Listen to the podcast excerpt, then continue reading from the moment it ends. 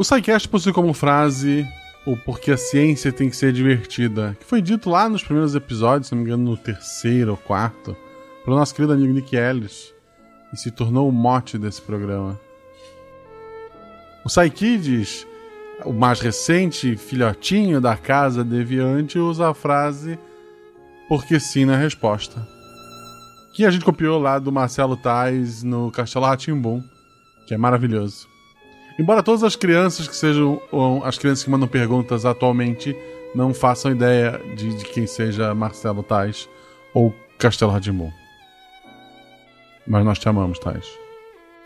O podcast irmão do SciCast, o Missangas, que nas palavras da nossa filósofa contemporânea Jujuba Catim, possui como frase principal porque errar é humanas. Sempre que a gente anda com a camiseta porque errar é humanas, muita gente olha pra gente e eu sempre penso, nossa, é fã. E não, ele só achou engraçado a camiseta. A pessoa de exatas ri, a pessoa de humanas costuma ficar chateada. Deveria ser o contrário. Pois errar é humanas é muito mais do que uma piadinha de internet. É saber que nas exatas, se você erra, você erra mas nas humanas, todo erro é um aprendizado. Errar é humanas porque errar ensina. Mas, obviamente, isso foi criado um ano depois do slogan. No começo era só uma piada mesmo.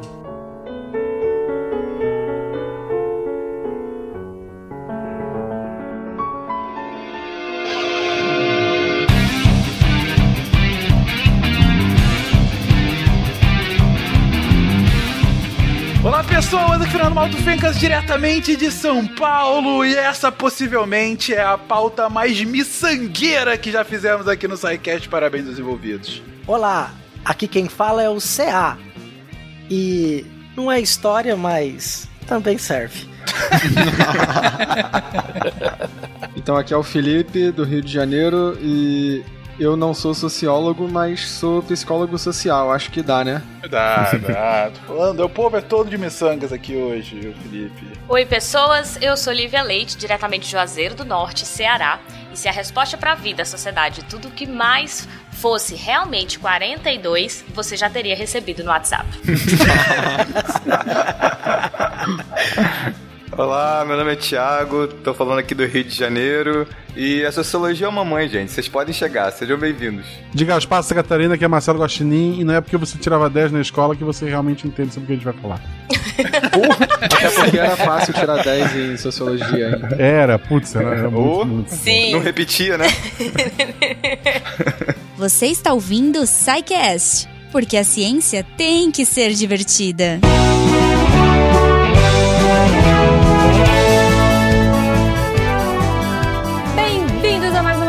recadinhos do SciCast. Eu sou a Jujuba e antes de mais nada eu gostaria de agradecer a todos vocês, os nossos patronos, que fazem esse projeto ser possível. A partir de um real pelo PicPay, Patreon e Padrim, você pode tornar a ciência mais divertida. Se você quiser comentar nesse episódio, afinal de contas é um episódio de sociologia, esperamos interações sociais. Então você tem duas formas. A primeira delas é pelo post você entra lá no deviante.com.br e encontra o post do SciCast e comenta. E pode receber GIFs, pode fazer amizades, trocar ideia com os nossos deviantes, enfim, a imaginação é o limite. E a segunda forma, se for uma coisa mais fala que eu discuto, se você quiser mandar uma coisa mais pessoal, você pode mandar para o nosso e-mail contato@scicast.com.br. Lembrando que os e-mails e as mensagens que forem enviadas podem ser lidas no Derivadas. Se você não quiser que seu comentário seja lido, por favor, anote aí pra gente saber, tá? Aproveitando, gente, não deixem de escutar todos os outros projetos da casa. Nós temos muitos podcasts, são podcasts praticamente diários. Então, não deixem de ouvir e, como diria o Tarek, ler os textos também, com aquela vozinha dele, super animada. gente, sério, conteúdo diário, ciência divertida todo dia, porque a gente precisa de divulgação científica cada dia mais. Então, se você quiser, compartilhe os textos, compartilhe os episódios, vamos tornar a ciência mais divertida e vamos levar o mundo do podcast e a divulgação científica cada vez mais longe. Você já apresentou o podcast para um amigo hoje? Enfim, é isso. Eu estou todo em clima social. Eu espero que agora todos vocês façam uma grande roda. Agora eu vou encarnar a miçangueira aqui pra gente fazer uma roda muito feliz e curtir esse episódio, porque sociologia nos aguarda. Um beijo e até semana que vem.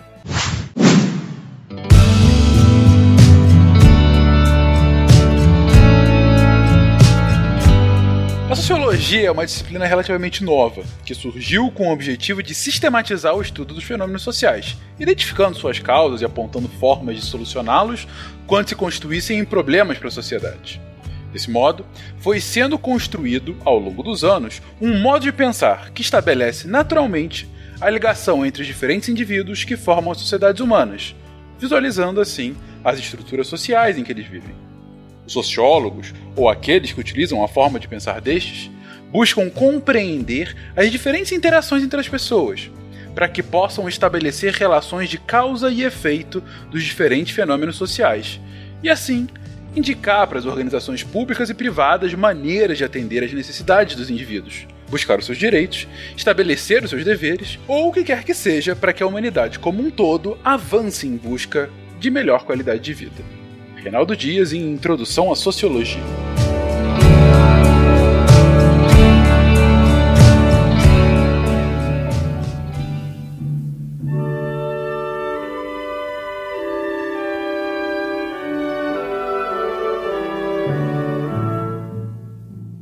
Queridões, começamos! Começamos aqui um programa, vamos falar de sociologia. A gente recebeu alguns pedidos sobre isso ao longo do tempo de falar sobre outras disciplinas de humanas que não só a história, né, que acaba sendo ela monopoliza metade dos casts de humanas que aqui temos no SciCast, uh, mas a sociologia era um tema que a gente já tinha passado, a gente já, já abordou indiretamente em diversos casts anteriores, mas hoje, hoje a gente vai explicar como que nasceu essa disciplina, como que se forma sequer uma disciplina para estudar a própria sociedade. Gente, como começa isso? Como que alguém se, se dá o trabalho de fato de pensar, não, a gente tem que ter um esforço de um estudo para nós mesmos, da gente como sociedade. Qual é o start disso? Primeira coisa que é importante a gente ter uma noção, né? Isso vai ser bastante importante,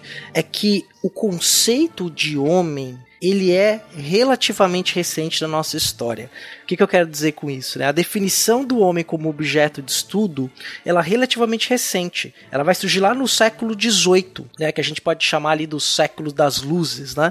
Quando, embora a gente pode abrir um parênteses gigante aqui para esse século das luzes, a gente não pode generalizar, foram várias formas de pensar o mundo que surgiram ali no século XVIII, mas a gente acaba incorporando ali num cânone do que a gente chama de iluminismo, e essa forma de pensar o mundo permitiu então que o que a gente vai chamar de discurso científico contemporâneo é, surgisse e com ele também uma nova forma de conceber o homem, inclusive transformando este homem em um conceito. Então, quando você transforma isso num conceito, você transforma ele em passível de estudo. Ele passa a ser um sujeito entre objetos e um objeto entre sujeitos. Hum, ok. Ou seja, é, é, é um, um momento histórico em que o homem se dá ao trabalho, não, ele, ele vê a necessidade de que estude ele mesmo, né? Ele como um fenômeno e não ele como um ser biológico somente. Ex exatamente, assim, porque tem uma diferença que é importante, né? Quando a gente vai lá no Renascimento, que a gente ainda vai tratar no SciCast, provavelmente em breve, né, já que nós estamos chegando aí na Idade Moderna, na nossa cronologia, a gente tem a ideia do, do renascimento, do, a quebra do teocentrismo para o antropocentrismo, que é o homem no centro do mundo. Só que este homem, dotado de razão, pode então olhar para o quadro da natureza da qual ele faz parte para tentar entender a criação divina. Então, no Renascimento, a razão seria um presente de Deus para o homem. Então, ele está dentro do quadro da natureza, então ele pode ir lá ver quais foram os nomes que Deus deu às coisas e descrever essas coisas. No Iluminismo, há uma ruptura desta ideia Porque no, no Renascimento, a razão vinha do Deus para o homem. Então o homem podia entender o quadro da natureza, só que ele não podia entender para além da moldura. Né? Além da moldura estava Deus, foi quem pintou o quadro da natureza quando chega no iluminismo, o que, que os filósofos que a gente chama de filósofos iluministas, e aí mais acabadamente o Kant no final do século XVIII e depois o Hegel vão fazer a mesma coisa. Eles tiram Deus da equação e vão colocar a razão e o próprio homem como centro do conhecimento. E essa ideia vai espalhar para outras áreas ali, para outras ramos da filosofia, certo? Né, porque a gente não tem propriamente uma ciência, o cientista, o filósofo natural, o cientista que a gente não vai chamar de cientista, o naturalista, que é esse filósofo natural, ele era interessado por um monte de coisa, por várias coisas. E ao quebrar, então, essa, é, essa ideia do que Deus é a origem do conhecimento, que o conhecimento vem do próprio homem, então o homem começa a olhar para si próprio e começa a entender que ele também pode se estudar. E aí ele cria um objeto, ele cria uma possibilidade do surgimento de um conceito de homem. Depois a gente pode até falar mais um pouquinho de papel de alguns cientistas famosos aí, que vão até criar classificações de homem eu acho legal que, que a gente pode traçar essas modificações que o CA está falando, a gente pode traçar elas até antes do iluminismo, a gente já começa a ver os germes é, é, desse tipo de novo pensamento. E aí, assim, se a gente pensa na Idade Média, é, não, não é que na Idade Média não existisse conhecimento, as pessoas não pensassem sobre as coisas, elas pensavam de maneira diferente, como você já falou. É, então, assim, a, até a forma como as disciplinas e a hierarquia do conhecimento era organizada era um pouco diferente. Então, por exemplo, é, todo o conhecimento que os, os filósofos medievais produziam, é todo o conhecimento que os, os estudiosos que lidavam com astronomia, por exemplo, produziam, tudo isso estava submetido a, um, a uma referência, é, a uma autoridade que era a religião especificamente na, na forma da Bíblia, né? Então, assim, tu, tudo que o é tudo que o astrônomo é, estudava, ele ele estava meio que querendo validar verdades é, pré-estabelecidas que todo mundo já sabia quais eram, porque estavam na Bíblia. Então, o geocentrismo, por exemplo. E aí os matemáticos viriam com a, com a ideia de fundamentar matematicamente esse, esse discurso. Os filósofos da época vinham com a finalidade de justificar racionalmente as verdades fundamentais religiosas que todo mundo também já sabia quais eram. Agora, com, é, com quando esse germe que eu falei lá no início começa a nascer, aí é, sei lá, é, eu acho que a gente pode falar também de uma ruptura entre essas distintas áreas. Então, assim, os o conhecimento produzido pelos matemáticos passou a não estar totalmente subordinado as verdades prévias da teologia. As verdades dos astrônomos também não. É meio que o conhecimento passou a ter uma autonomia maior, entendeu? Você trouxe agora dois pontos principais, Felipe. O primeiro é: você não tem mais uma explicação para justificar um dogma anterior, né? O dogma, por exemplo, a Terra é o centro do universo. Aí vinha um pensador que dava uma explicação mais elaborada para isso, mas que era para justificar uma verdade é. geral. Todo mundo sabe que a Terra é o centro do universo uhum. e ele só tá lá para dar os argumentos do porquê aquilo acontece. Não, você tem essa quebra, né? Uh, e você traz também, a partir disso, e aí eu pego que o que o CA havia colocado, você tem uma, uma ruptura realmente de, de onde é que vem o nosso conhecimento, né? E, e isso a gente falou muito já em casts anteriores sobre o quanto a razão é importante, quanto a, a mudança de perspectiva, né? Que um conhecimento não necessariamente vem de um divino, conhecimento pode estar dentro da gente, conhecimento conhecimento vem de, de um. Enfim, se a gente pega lá a, a, crítica à razão pura, né? Ou quando você pega o, o, o Descartes, quando fala eu penso, logo existo, em que você está condicionando a sua própria razão ao seu, ao seu pensamento. Você, como disse você agora há pouco, você tira Deus da equação, né? Então, se eu não tenho mais uma divindade, algo acima de mim, para que eu possa para que justifique o meu pensar, uh, então eu tenho que, que, entender quem que sou eu, né? Eu tenho que entender se eu sou, é, se é de mim que emana toda essa razão, vou, eu vou me estudar. Eu, tenho que entender de onde é que vem isso, certo? Só, só queria fazer um parêntese rapidinho. É quando a gente fala que nesse momento os produtores do conhecimento meio que tiraram Deus da equação. É, nesse contexto específico, a gente não está falando, por exemplo, de um ateísmo típico do Richard Dawkins hoje em dia. Não é essa a ideia.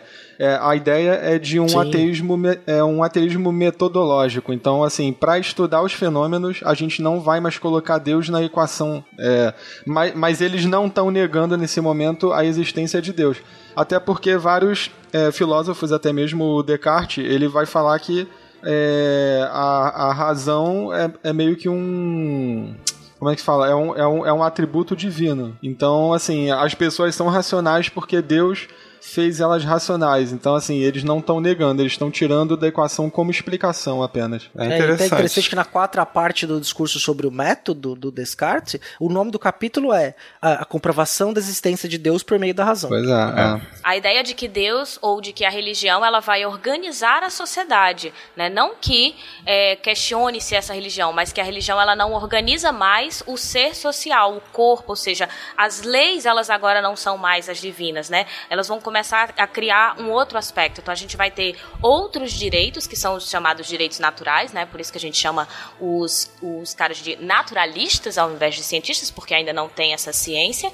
E aí a modernidade vai começar a organizar a vida social através da lei feita pelos homens, pelos indivíduos. Então essa concepção de indivíduo e essa concepção de homem passa a ser necessária, que não era necessária na Idade Média, ou que não era pensada na Idade Clássica, onde no período clássico você tem uma, um, uma ideia de, de ser humano como uma ideia de coletivo. Você é sempre o coletivo, você nunca é o indivíduo. Então isso vai se fazer muito presente na, na Idade Moderna, quando o homem passa a ser o centro dos estudos, não necessariamente mais importante do que é, Deus ou eliminar a presença da religião. A religião passa a ser algo de decisão individual. Outro ponto importante do, do Descartes é, organizar para não misturar com as cartas que estão em jogo, né? Os cartas. Sabia que não ia dar uma dessa, cara. Cara, eu queria muito ter pensado nisso. Tem um outro, um outro lancezinho bem legal de falar que é o seguinte: é nessa época é, começa a surgir o que depois começam a, a chamar de deísmo. Não teísmo com T, mas deísmo com D. Que são os caras que acreditam que o universo é uma espécie de de sistema mecânico, tipo um, um boneco de corda. Aí Deus é o cara que foi lá, deu corda e a partir dali o bonequinho foi andando sozinho. Então, assim, Deus existiu Entendi. inicialmente, mas para estudar como a mecânica da coisa funciona, você não precisa invocar Deus. Eu, eu acho que se fosse nos tempos atuais, eles diriam que é um boneco de posto. É. Isso caótico e balançando. É, Isso, exatamente. E Deus só ligou o ar quente embaixo e foi embora. foi muito interessante ouvir vocês falando sobre a questão do, do conhecimento. E é, e é, crucial também entender é, a forma é, pela qual esse conhecimento ele era produzido, né? É, se a, a sociologia ela estuda basicamente a, so, a sociedade por meio de conceitos. Na verdade, toda ciência ela, ela se vale de conceitos, né? Os cientistas elaboram conceitos e a partir desses conceitos eles vão tentando encontrar regularidades, vão tentando explicar o mundo. É, eu pensei é, numa, numa maneira de tentar tornar isso mais é, fácil de explicar pelo conceito de filé mignon. né? Você, você chega no supermercado, você vê o filé mignon ali naquele momento e, e, e, na, e naquele momento é, seria igual ao conceito de homem, né? Você olha para o filé mignon e fala, ah, ok, isso aqui é uma carne sem gordura, é, também sem sabor, mas ela é mais macia, etc, etc. Ou seja, as, as ilações, as elocubrações sobre o filé mignon ou sobre o homem são feitas é, como o Fenka falou, de dentro para fora. Elas são imaginadas, elas são é, especuladas, né? Não há exatamente é, uma, uma pesquisa científica que vá associar o filé mignon ao boi, né? É, ou a vaca, não, eu não sei exatamente, né? Então, o, o ponto é, a sociologia ela vai justamente vincular essa que é a quando ela começa a criar autonomia com relação às outras ciências, um dos seus papéis principais é criar essa metodologia que faça essa vinculação conceitual entre o conceito, no caso o filé mignon, e o bovino, no caso, a história, né? E aí, a partir daí, você não passa mais a, a tentar explicar o mundo, né? Ou o homem é, a partir do, de uma elucubração lógica, né? A pessoa, a pessoa que tiver o melhor argumento sobre aquilo, ou tiver a melhor explicação é, passo a passo sobre por que, que o homem é dotado de razão, é, vai ser aquela opinião que se torna canônica, né? Ou então aquela explicação que vai se torna, vai ter mais força. Em outras palavras, você está descrevendo o nascimento do empirismo, né? É, exatamente. É, é, é, essa, essa é uma questão muito importante, porque é, no próprio desenvolvimento da sociologia a, a, posterior, a metodologia vai ser fundamental, porque a gente não pode colocar pessoas dentro de um laboratório para poder estudar elas, né? Então você tem que tentar fazer argúcias metodológicas que sejam é, suficientemente boas para você tentar capturar a realidade, né? Sem que você é, interfira nela. Esse que é, que é, que é um ponto fundamental. E voltando ao inicial, né, essa questão de que você pensava primeiro a sociedade sempre a partir de elucubrações. Ah, o cara tá pensando deitado na rede, sentado na cadeira de balanço, não importa. Mas ele tá olhando o mundo, interpretando o mundo, mas não é ainda uma pesquisa no, nos moldes que a gente entende hoje. Isso daí era como funcionava a ciência aristotélica, né? Era basicamente os caras pensando racionalmente. Usando a razão, mas sem um método por trás, né? Perfeito. Eu prefiro o silêncio daqui. Estou cansado da terra, dessas pessoas. Estou cansado de me envolver nos conflitos de suas vidas. A gente está indo e voltando aqui, talvez esteja ficando um pouco confuso pro, pro ouvinte, mas vamos lá. A gente está aqui, século XVIII, pré-revolução francesa, um início de, de, uma, de uma corrente uh, que clama pela razão, um início de, como disse, como disseram agora o Felipe e depois a Lívia, o início do fim do uso de Deus como um argumento lógico para explicar o mundo, mas não a negação de Deus. A gente tem que lembrar que os cientistas continuam é, acreditando, bom, até hoje, né? Não, não é um ateísmo em si, e sim a, Deus para de ser uma muleta argumentativa. É, e agora traz o Tiago que você tem no início um uso da razão, de uma razão mais lógica para fazer essa explicação, e que aos poucos ela vai evoluir a, a partir de uma definição de um método científico em que o sujeito dessa ciência somos nós mesmos, ou é a nossa sociedade, né? E a gente vai chegar lá agora porque eu queria justamente é onde que, colocar aqui onde que entra a ciência. A gente tem que lembrar que início do século XVIII é justamente o momento em que o racional científico está começando a se espalhar pelo mundo em que o método científico das ciências naturais começa no século passado a gente teve de fato as de primeiras definições do que, que é uma metodologia científica e agora esse, esse método científico começa a pipocar aqui e ali eu pergunto para vocês, gente, antes da gente sequer ter a sociologia, esse método de alguma forma acabou entrando nesse estudo do homem? Enfim, é, é, é digo, a sociologia é a primeira tentativa dessa aproximação ou de fato você teve algum, alguma coisa mais embrionária anterior? É ótima essa pergunta, Fencas, essa indagação. Porque uma coisa que é interessante, que a gente naturalmente hoje, até, esse, até teve um livro recentemente com esse título que fez sucesso, que é Homo Sapiens. É, Sapiens, né? do Harari, né? Só Sapiens. Isso, ele mesmo, Sapiens, né? É que eu tava pensando em, em falar do Homo sapiens e confundi o título. Foi né? Esse conceito foi o conceito de Homo sapiens foi criado no século XVIII. Quando você olha no século XVII, não tem esse conceito. Ou seja, você já tem a primeira classificação científica do homem. E isso vai ser fruto de um tal de Carlos Linneu, né, que escreveu um livro chamado Sistema da Natureza, na qual ele vai criar o sistema de, da taxonomia moderna, na qual ele vai dividir ali para as plantas, inicialmente a gente conhece pela, ele pelas plantas, né? Que ele cria, então, esse conceito das plantas, cria essa taxonomia moderna, o sistema de classificação pelo sistema reprodutivo, são 23 famílias, se eu não me engano, aí, eu sou miçangueiro, se tiver alguém da, da Biológicas, depois me corrige, né? E ele vai criar esse sistema de classificação, só que ele não fica restrito apenas às plantas, né? Ele também cria uma forma de fazer notações científicas das coisas, dos seres vivos, que vai ter lá o nome em latim, então, para tudo a gente tem um nome popular, por exemplo, cachorro, aí vai ser o caninus. Né? Tem um nome científico que é sempre em latim. Isso é uma metodologia de classificação científica que também é adotada para os homens.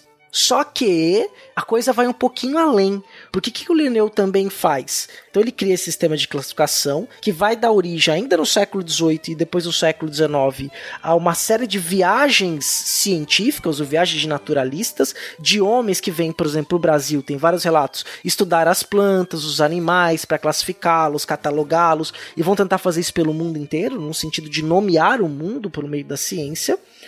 E quando o Linneu cria essa classificação dos homens, ele vai também dividir os homens em raças e vai colocar uma escala entre esses homens, né? Por exemplo, e aí eu acho a coisa meio óbvia pra gente quando a gente pensa ali na Europa do século XVIII, ele vai criar a classificação que vai passar pelos homens selvagens, pelo americano, pelo europeu, pelo asiático e pelo africano. Ele coloca o europeu com características acima de todos os outros tipos, das outras raças, entre aspas, humanas, e põe o africano entre a menos desenvolvida. Né? Isso vai dar origem ao que a gente vai chamar do racismo científico. Ou seja, é a utilização de argumentos científicos para determinar uma hierarquia entre essas pretensas raças. Exatamente. Só para mastigar mais um pouquinho o que o Cia está explicando, é, antes do século XVIII, as pessoas não tinham essa visão que hoje é, é natural que todo mundo tenha, de que os humanos são uma espécie, é, só mais uma espécie, entre todas as outras. Foi justamente nesse momento que esse pensamento surgiu. Só que ele também não surgiu exatamente como a gente compreende hoje, que é a espécie humana meio que tinha essas divisões em que cada etnia e tal era considerada uma raça e com essa hierarquia que o CA descreveu. Que inclusive viria posteriormente a justificar algumas ações políticas, né? É, exatamente. Desde escravidão até eugenia, né? Posteriormente. Mas isso não vem tanto ao caso para esse cast. O importante aqui é falar dessa utilização do científico pré a própria sociologia para tentar nos, nos, nos catalogar, né? Nos classificar e a partir disso hierarquizar. Até aqui a gente tem a ideia da formação da ciência, mas de todas as ciências, e em especial essa característica é, de classificar os homens comparado ao que vai ser lá da biologia. Né? A gente vai pegar, ainda não é sociologia, ainda não existe a sociologia, mas a gente está se fundamentando numa ciência que ainda precisa ser definida. Então, até aqui, na verdade, a gente não falou de sociologia. Né? A gente está falando sim, sim. sobre a construção de ciência, como a gente conhece hoje, né? com, com empiria, uhum. com observação, com conceito. E a construção do ser humano como objeto de investigação, né? Uhum. Exatamente. Exatamente. E por que, gente? Por que que justamente nesse momento, nesse momento agora a gente chegando mais ao fim desse século XVIII, desse tão conturbado, tão revolucionário século XVIII, por que se faz necessário determinar determinar, não, é, é, pensar de fato um método científico em que você possa transportar a lógica da metodologia científica das ciências naturais para as ciências sociais. Por que, que é, é sequer necessário fazer esse tipo de adaptação, vamos colocar assim, ou releitura? E por que nesse momento histórico? Você vai ter na formação da sociologia é, o que a gente chama como duas revoluções básicas, além do cientificismo, né? Que é a Revolução Industrial e a Revolução Francesa. Então, assim, são momentos históricos que estão trazendo muitas novidades, que estão trazendo é, muitas modificações de maneira muito mais rápida. A gente não pode comparar com hoje, porque se a gente for olhar para hoje, né, a velocidade com que a gente muda a nossa sociedade, quando a gente vê as relações de maneira diferente, a gente não vai conseguir entender como é que funcionava para quem vivia ali no período da Revolução Industrial Francesa. Porque a, ali era um momento onde havia muitas mudanças, mas não dá para comparar com hoje, que hoje é tipo muito mais. Então, em sequência, você tem um período de antiguidade e de, o período da Idade Média, onde as relações elas têm mudanças, mas mudanças que são muito lentas, né? Com a Revolução Industrial e com a Revolução Francesa, a mudança na organização social, ela é gigantesca para a época e exige desses cientistas, né, desses naturalistas, uma explicação. Por que não? Por que não se exigiu antes? Porque antes era explicado pelas religiões, porque antes eram explicados de outra forma. Então, como você tinha o auge da ciência, o auge da ciência natural, ela também favoreceu a sociologia, porque agora as pessoas querem uma explicação, não mais uma explicação divina. A exigência, a esperança é de que seja uma explicação agora racional. O que está acontecendo? Por que, que aconteceu? Que hora que eu dormi aqui que tudo mudou? Né? Essa ideia de progresso que a Revolução Industrial é, trazia, essa ideia de progresso que a França trazia, né? a Revolução Francesa trazia. Por que, que não aconteceu? O que, que eu perdi? Então as pessoas esperavam né, uma explicação. Os, os intelectuais da época né, queriam trazer essa explicação de uma maneira agora racionalizada pelo próprio ambiente onde se estava vivendo, né? A época que estava vivendo. O que é bem problemático, né? Porque tu pensa, olha, por que será que isso aconteceu? Foi Deus. É, vamos beber? Vamos. Era mais simples, né? Era bem mais simples. Guaxa, você fez com um tom de piada, mas é, tem muito a ver, Sim. né? Se você parar pra pensar. Porque é extremamente uh, progressista, do progressista como antônimo de conservador. Porque a partir do momento em que qualquer explicação é porque Deus quis, você não precisa mais questionar. Essa explicação Sim, acabou. sim. Enfim, Deus quis porque Deus quis e ninguém mais pode refutar isso. É, é, é o argumento irrefutável. Agora, quando você fala, ah, não, porque tem uma explicação que é diferente do que Deus quis, é a partir daí que você tem, de fato, um- uma evolução do pensamento, né? Você de fato pode sair do lugar, você tem um progresso na forma como você vê o mundo e, e o explica, né? É, e eu acho que uma coisa que é interessante que a Liva acabou de colocar é que é, até então pensava, como a gente falou antes, pensava-se a sociedade, né? Mas ainda é, se utilizava muito metáforas é, do campo biológico para poder explicar a sociedade. Então você tem muitas metáforas que a gente chama de organicistas, né? E aí, uma coisa que é interessante e, e importante nesse momento é que essas revoluções, elas provocaram uma mudança no mundo, né? Elas provocavam é, uma mudança profunda no mundo pela forma e a forma como eles olhavam o passado e olhavam para o futuro. E a sociologia havia uma lacuna de como nós queremos, né, ou como os intelectuais é, queriam que esse mundo fosse.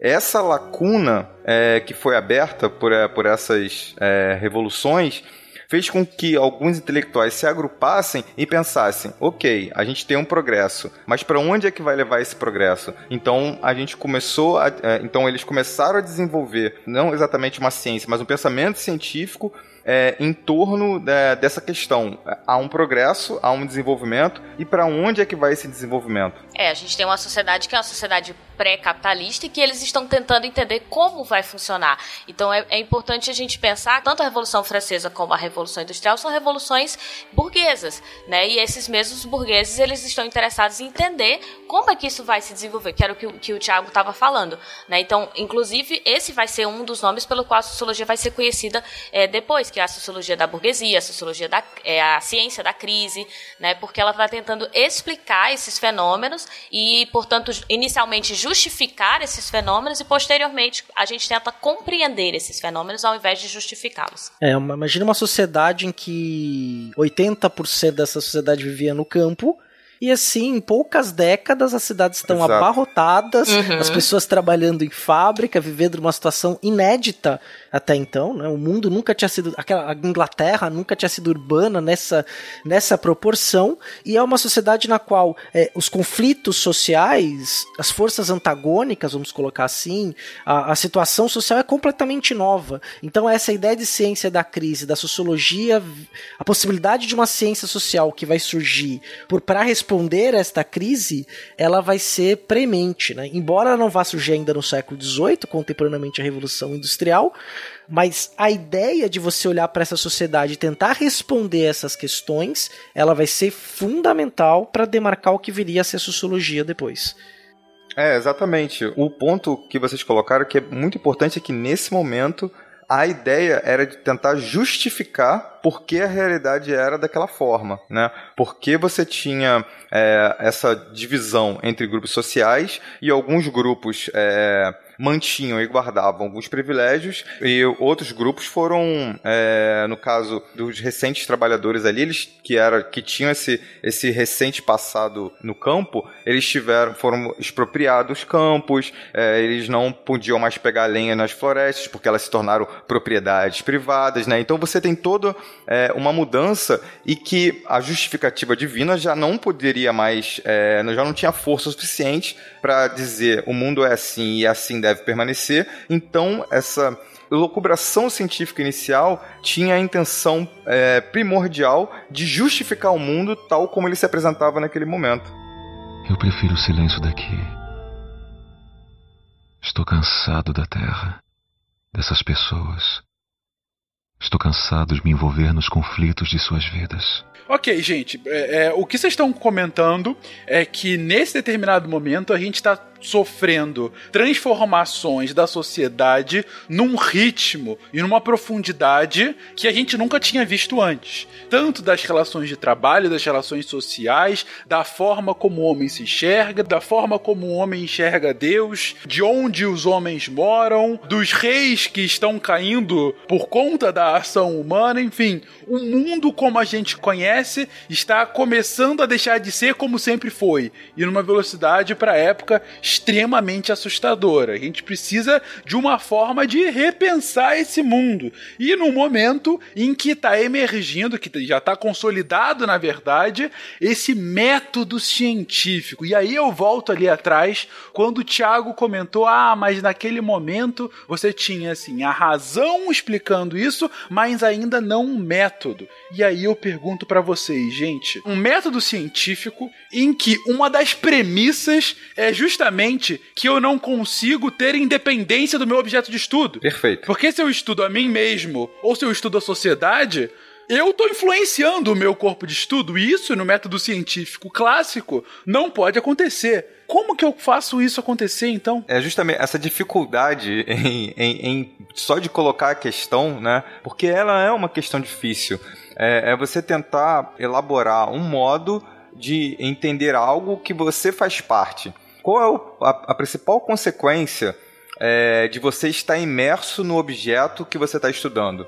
É que todos a, a sua moral, é, os seus valores, o seu ponto de vista, é, as suas opiniões, ela está contaminando, ela está vinculada com aquele seu objeto de estudo. Então, no caso da sociedade, é, se você não tiver, mesmo você tendo um método, você é, não consegue se separar do seu objeto, ou seja, sujeito e objeto do conhecimento, naquele momento eles estão imbricados. É uma amálgama que você não consegue separar. E o ponto fundamental é que, que é a grande virada que eu, que eu acho né, na metodologia é, bom, se eu não consigo me separar do meu objeto de estudo porque eu faço parte dele, então, um meio de tentar minimizar, ao menos, o impacto dos meus valores, da minha moral, da minha opinião no meu trabalho ou, na, ou nas minhas pesquisas é expondo os meus valores, a minha moral e a minha opinião. Que aí, pro, pro leitor, pro, pro próximo pesquisador que vai é, ter contato com o meu trabalho, vai ficar mais ou menos claro é, quais são os meus pontos de partidas, quais são os meus é, axiomas, né, os meus princípios mínimos né, é, de desenvolvimento da ciência. Bom, uma coisa que é importante que é assim.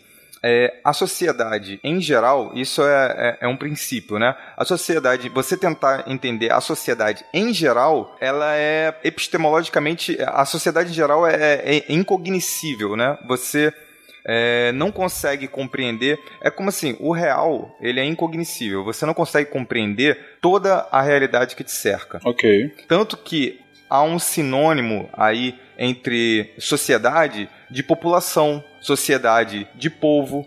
Mas você pode dizer que é de sociedades é, mais reduzidas, a, a, a, sociedade ela não, não tem uma delimitação territorial, né? Ela, ela, pode, ela pode se por, por fronteiras. Então, uma coisa que, que, é, que foi fundamental é, ok, o real ele é incognoscível, você não tem acesso né, à sociedade diretamente, então o que você tem acesso é a, a realidade. E aí, isso é fundamental porque faz com que você ao expor, que é o que eu estava falando antes, ao expor os seus valores, a sua opinião e deixando isso transparente, é, você está dizendo que você está explicando uma realidade, ou seja, uma faceta do real, uma faceta do social. E e, e, com todas as suas limitações, porque esse é um ponto. As explicações naquele momento anterior, né, eles eram totalizantes. Eles falavam de classificações das sociedades, né? Que é um, se você for pensar assim, para você classificar uma sociedade, você tem que criar um conceito tão abrangente, mas tão abrangente, que é possível que seja tão abstrato que não caiba em nenhuma realidade efetiva que não caiba em nenhuma sociedade efetiva. Você é tão abstrato, é um conceito que está tão lá no alto que você não consegue fazer com que ele chegue na realidade para você poder encaixar ele. Então, quando você, mais uma vez, na, com o metro, você expõe e, e deixa transparente é, os limites do, do, do, seu objeto de pesquisa e fala: olha, eu estou explicando essa faceta da realidade aqui, é, isso é, é fundamental para o desenvolvimento científico e dizer assim, ok, você explicou essa faceta, agora eu consigo explicar essa outra faceta, a gente faz um acúmulo do conhecimento aqui e com isso você vai desenvolvendo aquele campo de pesquisas, né? Pelo acúmulo de, de diferentes trabalhos e, e uh, essa esses diferentes perspectivas que vão se agrupando, etc., ou se criticando, é, e, e, isso vai se desenvolvendo, né? Então, o que você está colocando agora, Tiago, é o seguinte: primeiro, com relação à separação do sujeito do objeto, ou seja, do cientista e da sociedade, isso vai acontecer mesmo. É, é, enfim, temos que lidar com isso de alguma forma. E uma das maneiras de, de que se lide com isso é quando o cientista deixa bem claro os seus pressupostos, deixa bem claro seus dogmas, ideologias, sua forma de pensar. Exato. É, Para que qualquer viés que vai surgir, porque é impossível que não tenha algum viés, mas ele esteja exposto e aí quando outros leitores estiverem verificando a ciência que ele está fazendo, eles já saibam quais são os vieses do cara de antemão. Olha como é que isso funciona um profissional, né? Ele sintetizou em três frases. Eu estou aqui gesticulando com as mãos absurdamente aqui, pronto, acabou. É isso, é isso. Exatamente. Transparecer o viés é fundamental nesse momento, né? Exato. E o segundo ponto que você colocou é, ok, mas para complicar ainda mais, o meu objeto de estudo é uh, o mundo inteiro, é, é toda a população global, vamos colocar aqui. Como você disse, sociedade pode ser a sociedade da minha vizinhança, pode ser a sociedade global.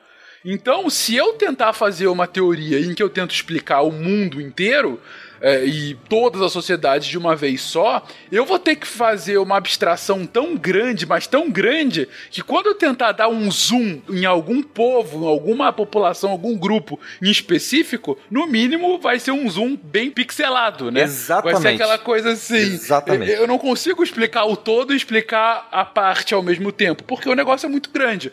Então, o que, que é recomendável fazer? Olha, eu não vou tentar explicar o todo, eu vou explicar essa partezinha aqui e você, outro cientista, vai explicar outra partezinha, e nós, conjunto de cientistas sociais, quando somarmos todas as nossas explicações da partezinha, a gente consegue explicar um todo. A gente não consegue explicar o todo de uma vez só, mas a gente tem várias explicações de várias partezinhas, e aí a gente tem uma ciência sendo feita. É isso. É exatamente isso. Isso é fundamental é, de entender porque, como, como o CA e ali eles, elas, eles colocaram antes, quando você tem essa explicação, digamos, totalizante, e aí você tenta encontrar no, no, no empírico, né, no, na realidade, aquela explicação sua, é, ela não encaixa. Ou ela pode fazer o seguinte: você pode falar de determinada sociedade e ela se tornar, eu acho que foi o Seá que falou, se tornar a baliza, né? Se tornar aquela explicação ou aquele ponto que você vai derivando as outras sociedades. E o que acontece quando você faz isso? Você coloca uma determinada sociedade como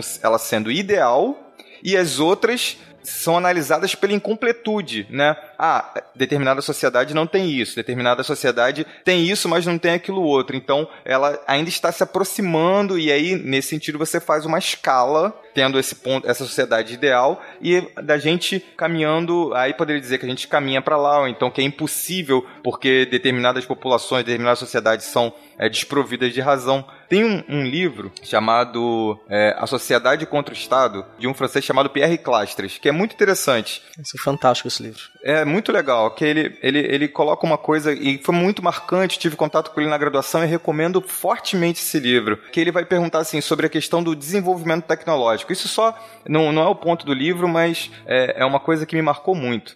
A questão do desenvolvimento tecnológico, ele, se você for olhar para a sociedade, no caso que ele estava falando, para a sociedade europeia, e isso já é bem grande, sociedade europeia, né, uma coisa bem homogeneificante, é, quando você olha para essa sociedade, você fala, ok, nós temos armas, né? A gente tem, sei lá, uma baioneta, etc. E aí você olha para uma, uma sociedade indígena e elas têm um arco e flecha, né? Então se você é, bota a sociedade que tem uma arma que já se utiliza da pólvora na escala, obviamente ela vai estar tá numa etapa, digamos, superior à outra, né?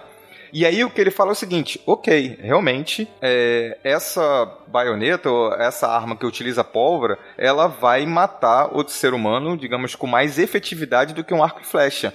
Mas só se o seu objetivo for esse. Porque se o seu objetivo, por exemplo, for caçar um passarinho para comer ou, ou, uma ave, etc., se você der um tiro com a baioneta, tu vai destruir o passarinho. E aí, nesse sentido, um arco e flecha é muito mais eficiente é, do ponto de vista de manter a integridade da, daquele alimento, né? Então, essas comparações dependem justamente desse ideal que você cria. Entendi, entendi. Ou seja, é, aí é um questionamento da própria ideia de evolução, Perfeito. né? É, digo, uma coisa é mais evoluída do que a outra? Pode ser, mas depende do referencial, depende da sua régua, Exatamente. né? É. E que a sociologia vai utilizar é, dessa perspectiva logo em seu início, porque de fato a única referência que ela tem de ciência ainda são as ciências naturais. Então a Europa vai construir sim essa, esse imaginário de que é, a sua sociedade é a sociedade ideal, então ela é o modelo, é o que ela entende de sociedade, porque ela não tem ainda tantas, tantas outras referências comparativas.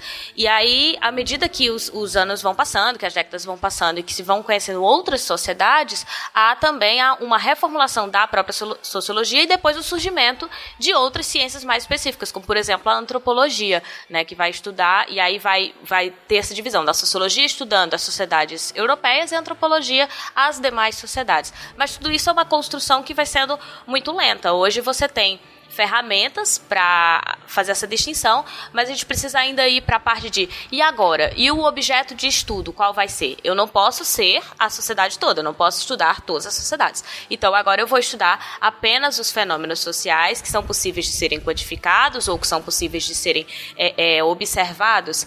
Inicialmente, a sociologia vai fazer isso. Ela vai considerar que aquilo que pode ser estudado é o que está quantificável. Então, eu vou usar de estatísticas, eu vou usar de referenciais é, mais concretos para avaliar a minha própria sociedade. Isso daí é bom lembrar que exemplifica que a sociologia está inserida numa tradição maior que é o positivismo, pelo menos nesse momento aí, inicial, que é justamente isso. Assim, o positivismo era aquela visão uma das primeiras noções consistentes assim de ciência, né, que as pessoas pensaram como a ciência deve ser mais ou menos. Aí surgiu o positivismo, que era é uma tentativa de fazer ciência totalmente desvinculada de qualquer especulação metafísica, é, utilizar o empirismo totalmente, sem nenhuma elucubração teórica que não fosse ao mesmo tempo verificável. Então a, sociologia ela começa a caminhar, assim como outras ciências que surgem nesse momento também, né, com essa tentativa de aplicar essa objetividade no estudo da sociedade.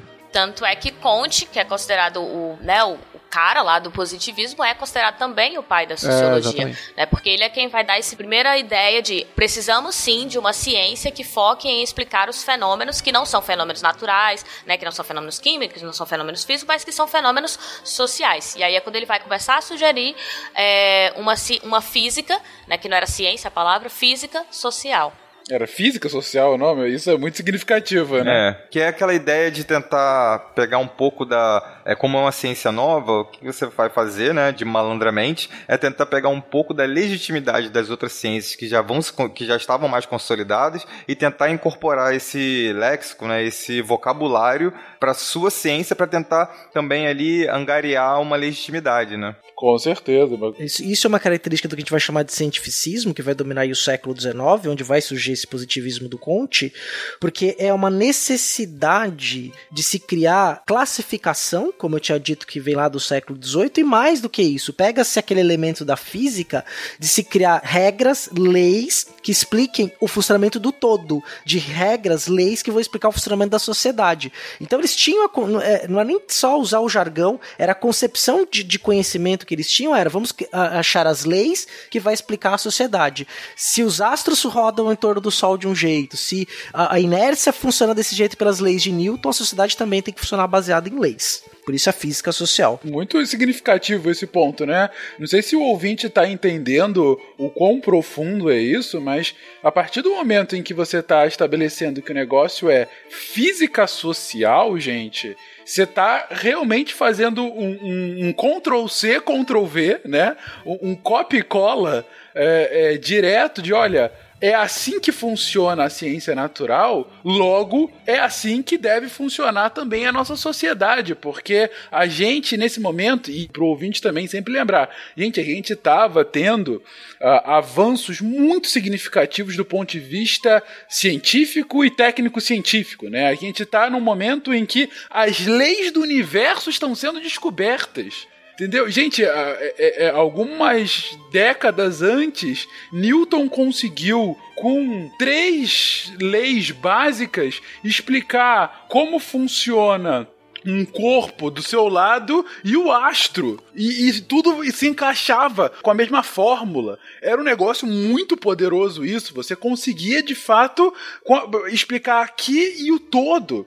Então, assim, é, é, é mais do que natural que essa vibe de vamos usar, sim, essa ciência e esse método científico maravilhoso que está nos fazendo compreender o mundo natural e que está nos fazendo é, é, é ter descobertas é, é, técnicas muito, muito relevantes, como foi a própria Revolução Industrial e tantas outras novas tecnologias sendo criadas num ritmo alucinante para a época, né?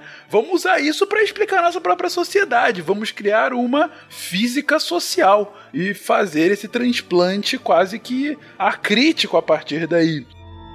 Eu prefiro o silêncio daqui. Estou cansado da Terra dessas pessoas.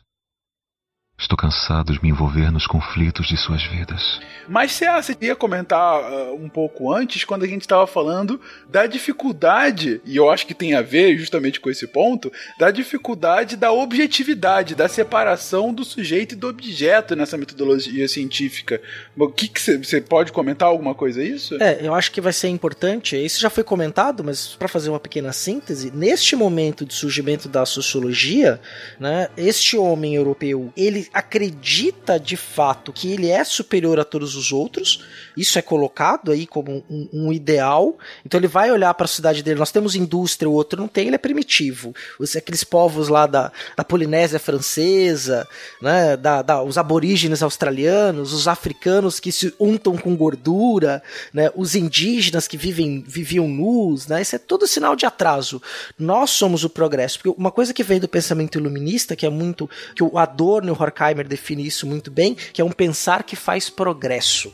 Né? A ideia de que nós, homens, a partir deste pensamento, vamos superar e vamos dominar a natureza. Isso é muito forte. E dominar a natureza significa dominar o mundo. E, por outro lado, se a gente for trazer para a questão contemporânea, é, nós, os cientistas sociais são extremamente objetivos no seu estudo só que a própria escolha do objeto revela também uma parcela de subjetividade. Né? Ninguém vai inventar um dado, ninguém vai pegar e forçar a realidade para caiba no seu gosto pessoal. Os cientistas sociais não fazem isso, mas as escolhas de objetos, as leituras, os contatos, os caminhos se tornam da pesquisa também têm sua subjetividade. Perfeito. Você falou um pouco da, da, da questão da, da, dificuldade contemporânea, é, é exatamente isso. O, só um, um adendo para a gente voltar depois, é, sobre dificuldades de pesquisa, né? Dessa separação. Eu assisti um trabalho em que a, a, a pesquisadora estava falando sobre. estava é, analisando uma praia, né? E aí estava analisando é, quais são é, os principais atores, né, da, naquela praia, né? É, os vendedores ambulantes, como, como é a sua trajetória de vida, como chegaram até ali, se os seus pais vendiam é, na praia também, se, se os seus filhos, né? E aí os, se, os, se, ele inicia os filhos a vender ali na praia também, aí diferentes é, hierarquias entre as pessoas que vendiam é, andando na areia e as pessoas que estavam vendendo, que já tinham barracas, né? Já fixas ali, os próprios é, moradores, né, as pessoas que frequentam a praia, etc, etc. E ela, na apresentação do seu trabalho, ela foi arguída e o cara perguntou, é, categoricamente, né, foi taxativo, que horas você visitou a praia? E ela falou, bom, é, eu acredito que... E aí, nessa hesitação, ela percebeu, e todo mundo percebeu, que a questão do horário não era uma, uma coisa relevante para minimizar um viés, né? E aí ele colocou, não, exatamente, porque se você, no caso era praia de Copacabana, né? É, se você chegou de manhã, você vai encontrar os velhinhos correndo, as pessoas malhando, é, você tem um fluxo menor de pessoas. É, se você for à tarde, você vai encontrar de repente o estudante que está saindo da escola, etc. se você for à noite, você vai encontrar o trabalho relacionado à prostituição, é, você tem a questão da, da, da, proximidade com as favelas, então se torna uma área mais periculosa, até por causa da escuridão, etc, etc. Então, ela fez um trabalho sensacional e que o viés da, do horário, né, é, colocava em xeque a pesquisa dela. Então é uma coisa, é, é, muito. Como é que você separa isso? É um elemento fundamental que ela não pensou na hora de, de fazer a pesquisa dela e ela foi é, arguída com relação a isso. Para você ver que não é simples fazer sociologia, né? Isso que o Thiago falou é muito real, assim, nas ciências sociais hoje. A gente tem muita delimitação que precisa ser feita, às vezes, antes de ir a campo. Então, a gente tem que deixar muito claro o tempo, a gente tem que deixar muito claro o espaço que a gente está utilizando, né, a data em que foi pesquisado, porque as pessoas precisam ter o maior número de descrições ou de detalhes sobre o nosso recorte, qual é o recorte que a gente está fazendo. E se ele é mais macro ou mais micro, mas ele sempre precisa estar especificado especificado. Mas a gente chegou então num momento aqui, nesse, nesse embrião da sociologia como a gente conhece, em que você tem esse positivismo aflorado sendo transportado para o estudo da sociedade. E você tem a, a necessidade de se pensar num método próprio. E quando você tá com essa necessidade, na verdade, quando você vai estudar sociologia, sem dúvida vão ter três nomes que você tem que saber deles, né? Digo, são os três. Porquinhos. Os três porquinhos. O Guinho, Zezinho e Luizinho. É. Eu acho que todo mundo que fez ciências sociais em algum momento ouviu esse, esse, essa expressão, né? Os três porquinhos da sociologia. É, todo mundo que fez ciências sociais, na verdade, todo humanas, mundo que fez humanas, faculdade é. de humanas, de humanas eu fiz psicologia tive. Teve, teve que estudar. Exatamente, teve que, que estudar esses três, cada um aplicado a, aos seus contextos, mas os, os, três, porque eles são fundamentais para a gente entender justamente esse momento em que a, a, a humanas, como a gente começa, conhece hoje, simplesmente começa, né? E o primeiro dos três está muito relacionado a esse contexto revolucionário e principalmente a essa ascensão da burguesia. O primeiro dos três, na verdade, é um querido, é um cara muito amado atualmente pela população é, brasileira.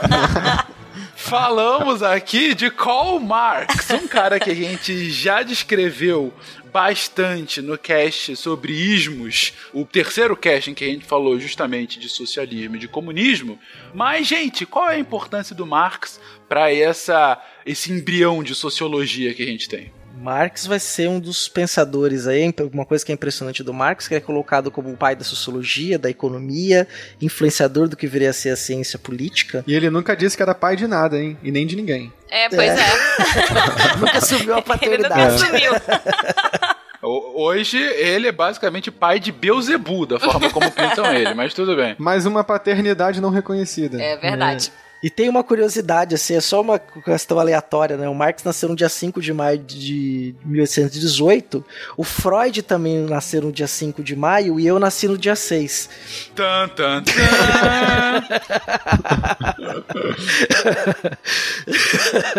eu conto essa piada em sala de aula, as pessoas riem. Depois me passa seu e-mail. É, mas tirando a piada tosca que eu acabei de tentativa de piada que tem de fazer, minha característica é contar piadas ruins, eu sou bom nisso. É, o, o, o, que o Karl Marx vai fazer, que vai ser muito importante, é que nessa tentativa de explicar a sociedade, ele cria uma, uma, uma forma de explicar a sociedade que vai ter muita aceitação e muita repercussão desde ali do, da década de 40 do século XIX até 2018. Né? Então, é, a forma como Marx olha para aquela sociedade a partir de um método que ele vai tirar ali de Hegel, né, e reformulando esta, este método, ele vai criar então uma explicação para como funciona a sociedade, com uma regra muito clara e que pode ser aplicada. É, obviamente que a gente pode discordar disso, né? Mas dentro da cabeça do Marx ele pode, você pode aplicar em diferentes situações e diferentes sociedades. Se você conseguir entender as relações básicas da sociedade, e esse, essa foi a grande força do seu pensamento social né? Que aí, só antes de, de abrir a palavra para outras pessoas também, para não ficar falando sozinho, o próprio socialismo utópico foi importante também para desenvolver a ideia de, de uma ciência social né? A própria palavra socialismo, ela já vem dessa ideia de uma sociedade que pode ser pensada de forma racional e, mais do que isso, também pode ser idealizada, né? ela pode ser entendida e transformada. Então isso vem no socialismo até anterior do Marx, e quando chega no Marx ele vai então ampliar essa ideia. Um, um elemento que aparece e que não aparece em Marx hoje é que ele não escreveu uma linha com o objetivo de é, contribuir para o campo científico, né? O seu Caramba, objetivo final sempre foi é, a revolução proletária, né? É levada a cabo pelo que eles denominam, denominam proletário. E é interessante porque isso volta àquilo que a gente estava discutindo um pouco antes, que é a coisa do conceito, né? Ele criou, elaborou esse, ele, a palavra proletário já existia antes, mas ele faz com que essa palavra se torne um conceito, né? Diferenciando conceito e palavra, que é essa coisa que explica o mundo. E aí ele, ele vai é, criar o conceito propriamente dito de proletariado, e esse proletariado é o que é, é, a classe, né, no caso de Marx, né, é a classe que ela tem uma razão histórica, que é a revolução. Então, todo, toda vírgula que você lê em Marx é isso que você tem que estar no horizonte, né? Lembrando rapidinho aqui que originalmente a palavra proletário vem de prole, né, que era o trabalhador que só tinha uma coisa, a prole dele, os filhos dele para carregar. É tipo isso que queria dizer. Proletário vem disso. Olha só. É, um dos primeiros a usar esse termo nos seus escritos é o San Simon que é um dos, dos primeiros socialistas aí, que depois vai ser chamado de utópico, mas ele não se considerava utópico, né? Isso foi uma leitura posterior. Aparece nos textos de San Simon. É, exatamente. É, e, e, em Marx, quem estuda, que é a coisa da exegese, né? Você é, se dedica à leitura do autor, eles dividem o autor em duas fases, né? o que eles chamam de Marx da juventude e o Marx é, da maturidade. Né? E na juventude, ele ainda é, não tinha é, entendido, né, ele mesmo diz, né, ele ainda não havia entendido os mecanismos fundamental daquilo que na época deles começou a ser chamado e hoje se chama de capitalismo. Na juventude ele estava mais preocupado justamente em, em, em, transformar o mundo de alguma maneira, que é aquela frase dele é fundamental, né? Que os filósofos interpretaram o mundo até aquele momento, cabe a nós agora transformá-lo, né? E focando no Marx da, da maturidade, que é o que é fundamental para a sociologia, é porque ali naquele momento, é, esse autor, né, que é um, é um gigante, não à toa ele, ele é, tem, tem vida acadêmica até hoje, né, ele estava propondo que a sociedade ela é dividida em, em, em classes, e ela é dividida em classes em relação aos meios de produção, que seriam, digamos, o maquinário ou até mesmo a posse da terra, né? E quem tinha a posse de determinados meios de produção e quem não tinham. E aí quem não tinha seriam os proletários é, e quem tinha seriam os capitalistas, né? Os burgueses, no caso. Isso é meio que uma vulgata né, do pensamento de Marx, porque existiam outras classes, né? Existiam os camponeses, existiam é, o, o lumpen proletariado, existiam os pequenos burgueses, mas o importante aí é que ele está colocando uma matriz de como se olha para o mundo. E essa matriz, né, nesse momento, faz sentido, né? E o fundamental é que é, Marx é o autor do conflito, né? É ele que coloca o conflito como o, o agente da mudança social. é nesse ponto que ele vai falar: existem classes, mas existem duas que são antagônicas é, por natureza. Não exatamente por natureza, mas elas são antagônicas por conta do processo de desenvolvimento histórico, que seriam justamente os trabalhadores e, e, o, e, o, e os capitalistas ou o proletariado e os capitalistas. E que haverá uma luta e que, inegavelmente, é, você pode tentar minimizar. É, alguns trabalhadores vão se aproximar do empresariado, é, ou dos capitalistas, os capitalistas vão se aproximar do, do proletariado, mas essa luta, um dia, ela vai acontecer.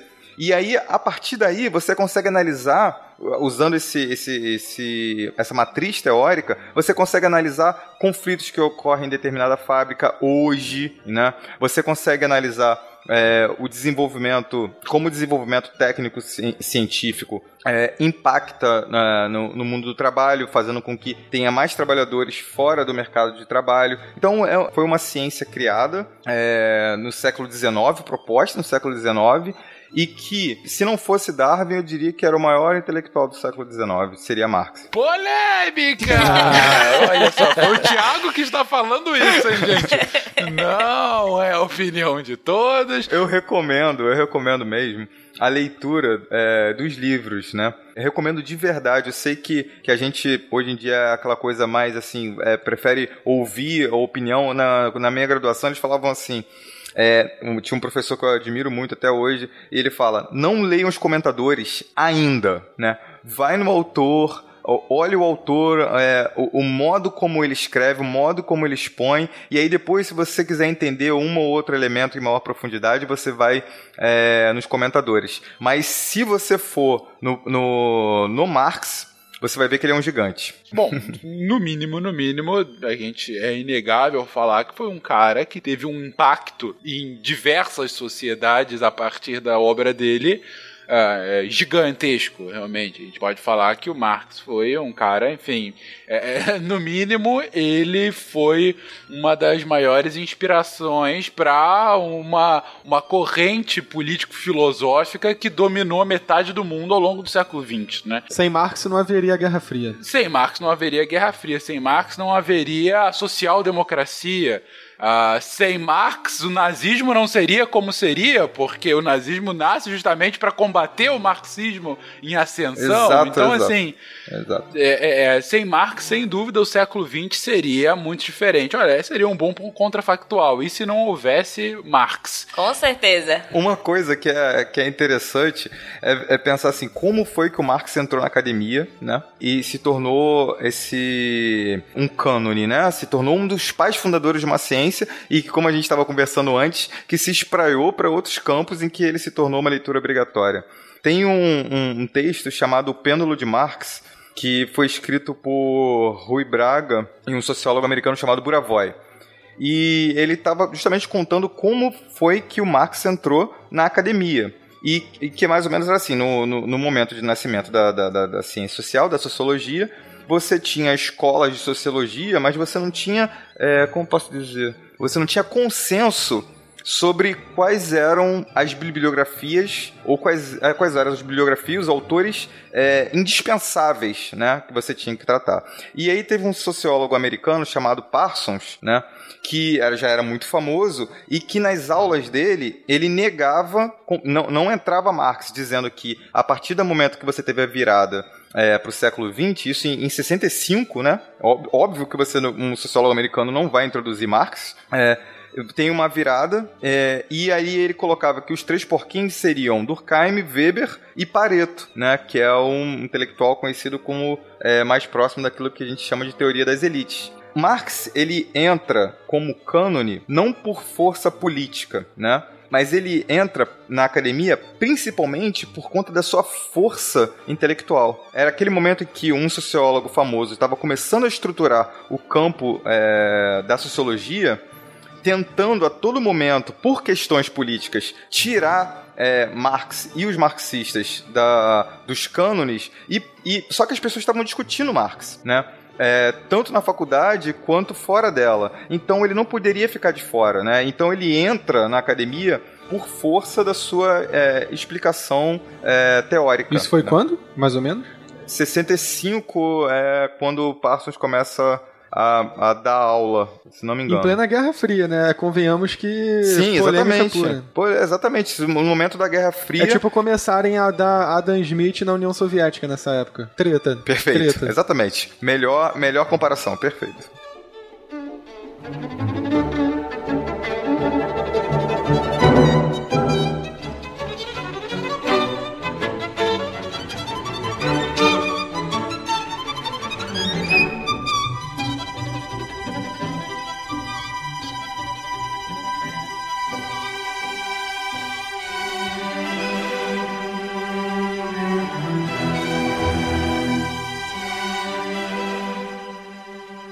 O Marx está ali no século XIX vai trazer de inovação nesse sentido é que ele vai olhar para o mundo que ele vai chamar de mundo material, vai tentar entender como é que as pessoas se relacionam para produzir a sua sobrevivência. Então, como é que se divide trabalho? Por que, que uns têm mais, outros têm menos? E ele então, para tentar explicar isso, ele vai criar a sua conceituação que vai partir do modo de produção, que é como a gente se organiza para produzir a nossa sobrevivência.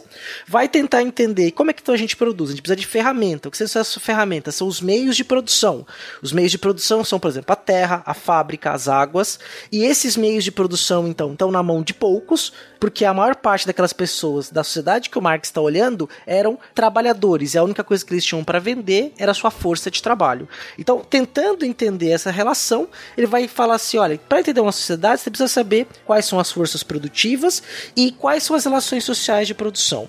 Entendendo essas duas coisas, você entende a estrutura da sociedade ao entender a estrutura da sociedade, você vai entender como a sociedade cria mecanismos que ele vai chamar de superestrutura que vão modelar toda a sociedade: Estado, igreja, formas de Perfeito. amar, formas de comer, formas de dormir. Então essa explicação do Marx, ela é tão poderosa e tão sólida que ela vai acabar criando uma forma dos sociólogos olharem para a sociedade tentando entender as estruturas, as superestruturas e por que que aquela sociedade funciona daquele jeito. Exatamente. E ele vai mostrando que se aquele estado de coisas ele não é natural, né? Ele é histórico. Houve um desenvolvimento Uhum. histórico para chegar naquele ponto. E se é histórico, ele é transitório, né? Ou seja, ele é passível de mudança. Né? Mais uma vez, Marx está aqui tentando explicar o mundo como a gente conhece, como disse agora o Tiago, explicando que o mundo que a gente conhece não é algo dado, natural, mas sim historicamente constituído e chegou aqui dessa forma por conta dessa construção histórica.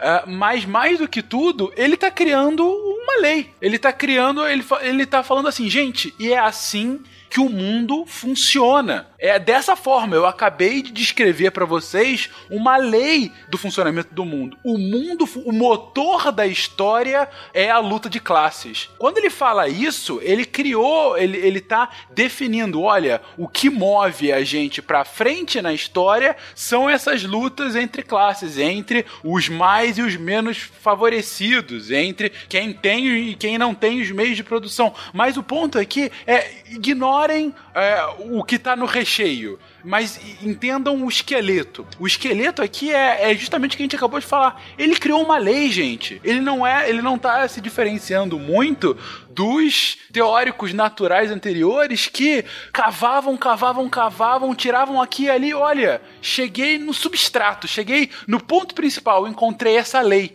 Marx criou uma lei para explicar a sociedade. Tava certo, tava errado. Tem gente que aplica Marx até hoje. Tem gente que acha É. que ele é o Beuzebu na Terra. O ponto é, ele criou uma lei. E é essa lei que vai ajudar a criar essa disciplina que é a sociologia. Disciplina essa que também vai ter grande inspiração de um outro teórico menos famoso que Marx, mas ma- não menos importante, que é Emile Durkheim. E Durkheim você tem que falar com a garganta, senão você Sim. tá falando errado. Quem é Emilinho, gente? Para alguns, o Emily Durkheim é considerado de fato o pai da própria sociologia. Eu acho que até para ele mesmo ele é considerado o pai. Tipo, ele, ele é quem vai trazer a metodologia, ele que vai querer escrever o objeto de estudo da, da sociologia, né, de fato. E assim, ele é considerado um sociólogo, então um dos primeiros assim que vai estudar e dizer, ok, aqui está nascendo sociólogo, aqui estamos escrevendo sobre qual é o nosso objeto de estudo, né? O que que o sociólogo a partir daqui vai ter que fazer. Então, a preocupação dele, aí sim, é de fato com a sociologia, com a construção da sociologia enquanto uma ciência. né? Que tem que ter um objeto. Esse objeto é o fato social né, o que ele chama de, de fato social. E aí ele escreve isso no livro dele, As Regras do Método Sociológico, né, em 1895. E aí ele vai explicar o que, que seria esse bendito deste fato social. Então ele entende que a sociedade ela funciona através de vários fatos, né, e esses fatos eles têm características específicas. Se não tiver essas três características, ele não pode ser considerado um fato social. E que são? Que são. Ele tem que ser exterior, ele tem que ser coercitivo e ele tem que ser geral. O que significaria ser exterior? Exterior a quem? Exterior ao indivíduo. Ele não nasce com o indivíduo, ele vem de fora, ele já está pronto quando o indivíduo. É como se a sociedade ela fosse superior ao indivíduo para o Durkheim.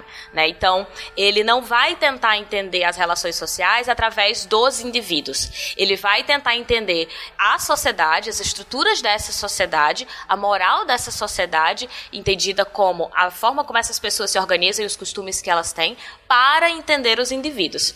Então, é sempre exterior. As normas e as, as regras, as leis, elas já estão postas na sociedade e, portanto, exteriores a esses indivíduos. Ok. A segunda característica é coercitivo. Esses indivíduos, eles são persuadidos, eles são obrigados a se comportarem dessa maneira para conseguir se adequar a um grupo. Então, se você pensar exemplos como é, para que a gente possa fazer parte do grupo, a gente tem que entender as regras, então meio que as regras são uh, coercitivas. Eu sempre uso o exemplo das regrinhas básicas que a gente aprende quando a gente é criança, né? As quatro palavrinhas mágicas. Então, os professores ensinam pra gente, os pais ensinam pra gente que a gente tem que usar. E quando a gente é criança, a gente sente uma necessidade muito grande de é, fazer parte do grupo. Então a gente quer aprender aquelas regras e a gente é levado a aprender aquelas regras. A gente introjeta tanto essas regras que quando a gente cresce a gente reproduz como se elas fossem naturais.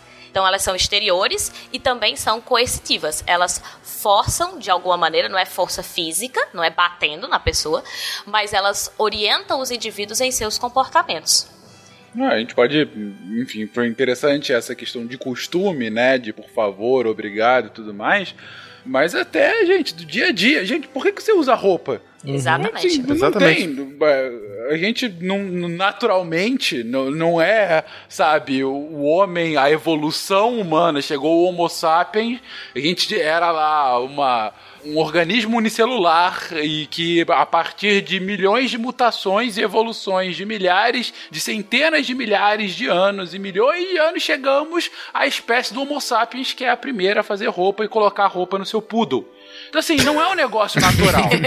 você, é uma construção que foi socialmente feita e quando você nasceu, você nasceu e logo depois de sair do útero de sua mãe, você foi embrulhada numa toalhinha e quando você pôde, você colocaram em você... Tal qual um poodle. Tal qual um poodle.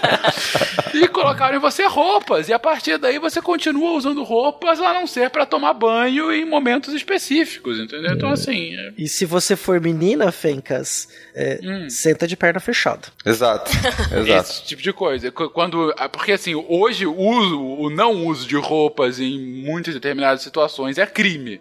Mas aí, enfim, é, aí é uma coerção de fato do Estado. Abaixa a ditadura. Abaixa a ditadura da roupa. E que, do, do ponto de vista do Durkheim, a, o crime também é considerado uma situação de coercitividade e também de organização social. Né? O crime ele tem uhum. que ser uhum. estabelecido naquela sociedade, toda sociedade vai ter crime, então ele é geral também é, que é a terceira característica do fato social, né, ser geral, ou seja, acontecer ou com vários indivíduos ou em várias sociedades, né, estabelecendo parâmetros para aquelas sociedades. E em especial o crime sempre vai ter que existir porque ele vai ter que limitar aquela sociedade. O Durkheim também fala sobre isso, a importância do crime para a organização da própria sociedade. Eu tenho que estabelecer o que é e o que não é crime. Muito, muito, muito é, importante isso que ele trouxe assim para entender o autor mesmo, né? porque quando ele, ele, ele foi um autor muito polêmico é, na sua época, né? Porque ele diz assim, com, com essas letras, né? O crime ele é normal, uhum. né?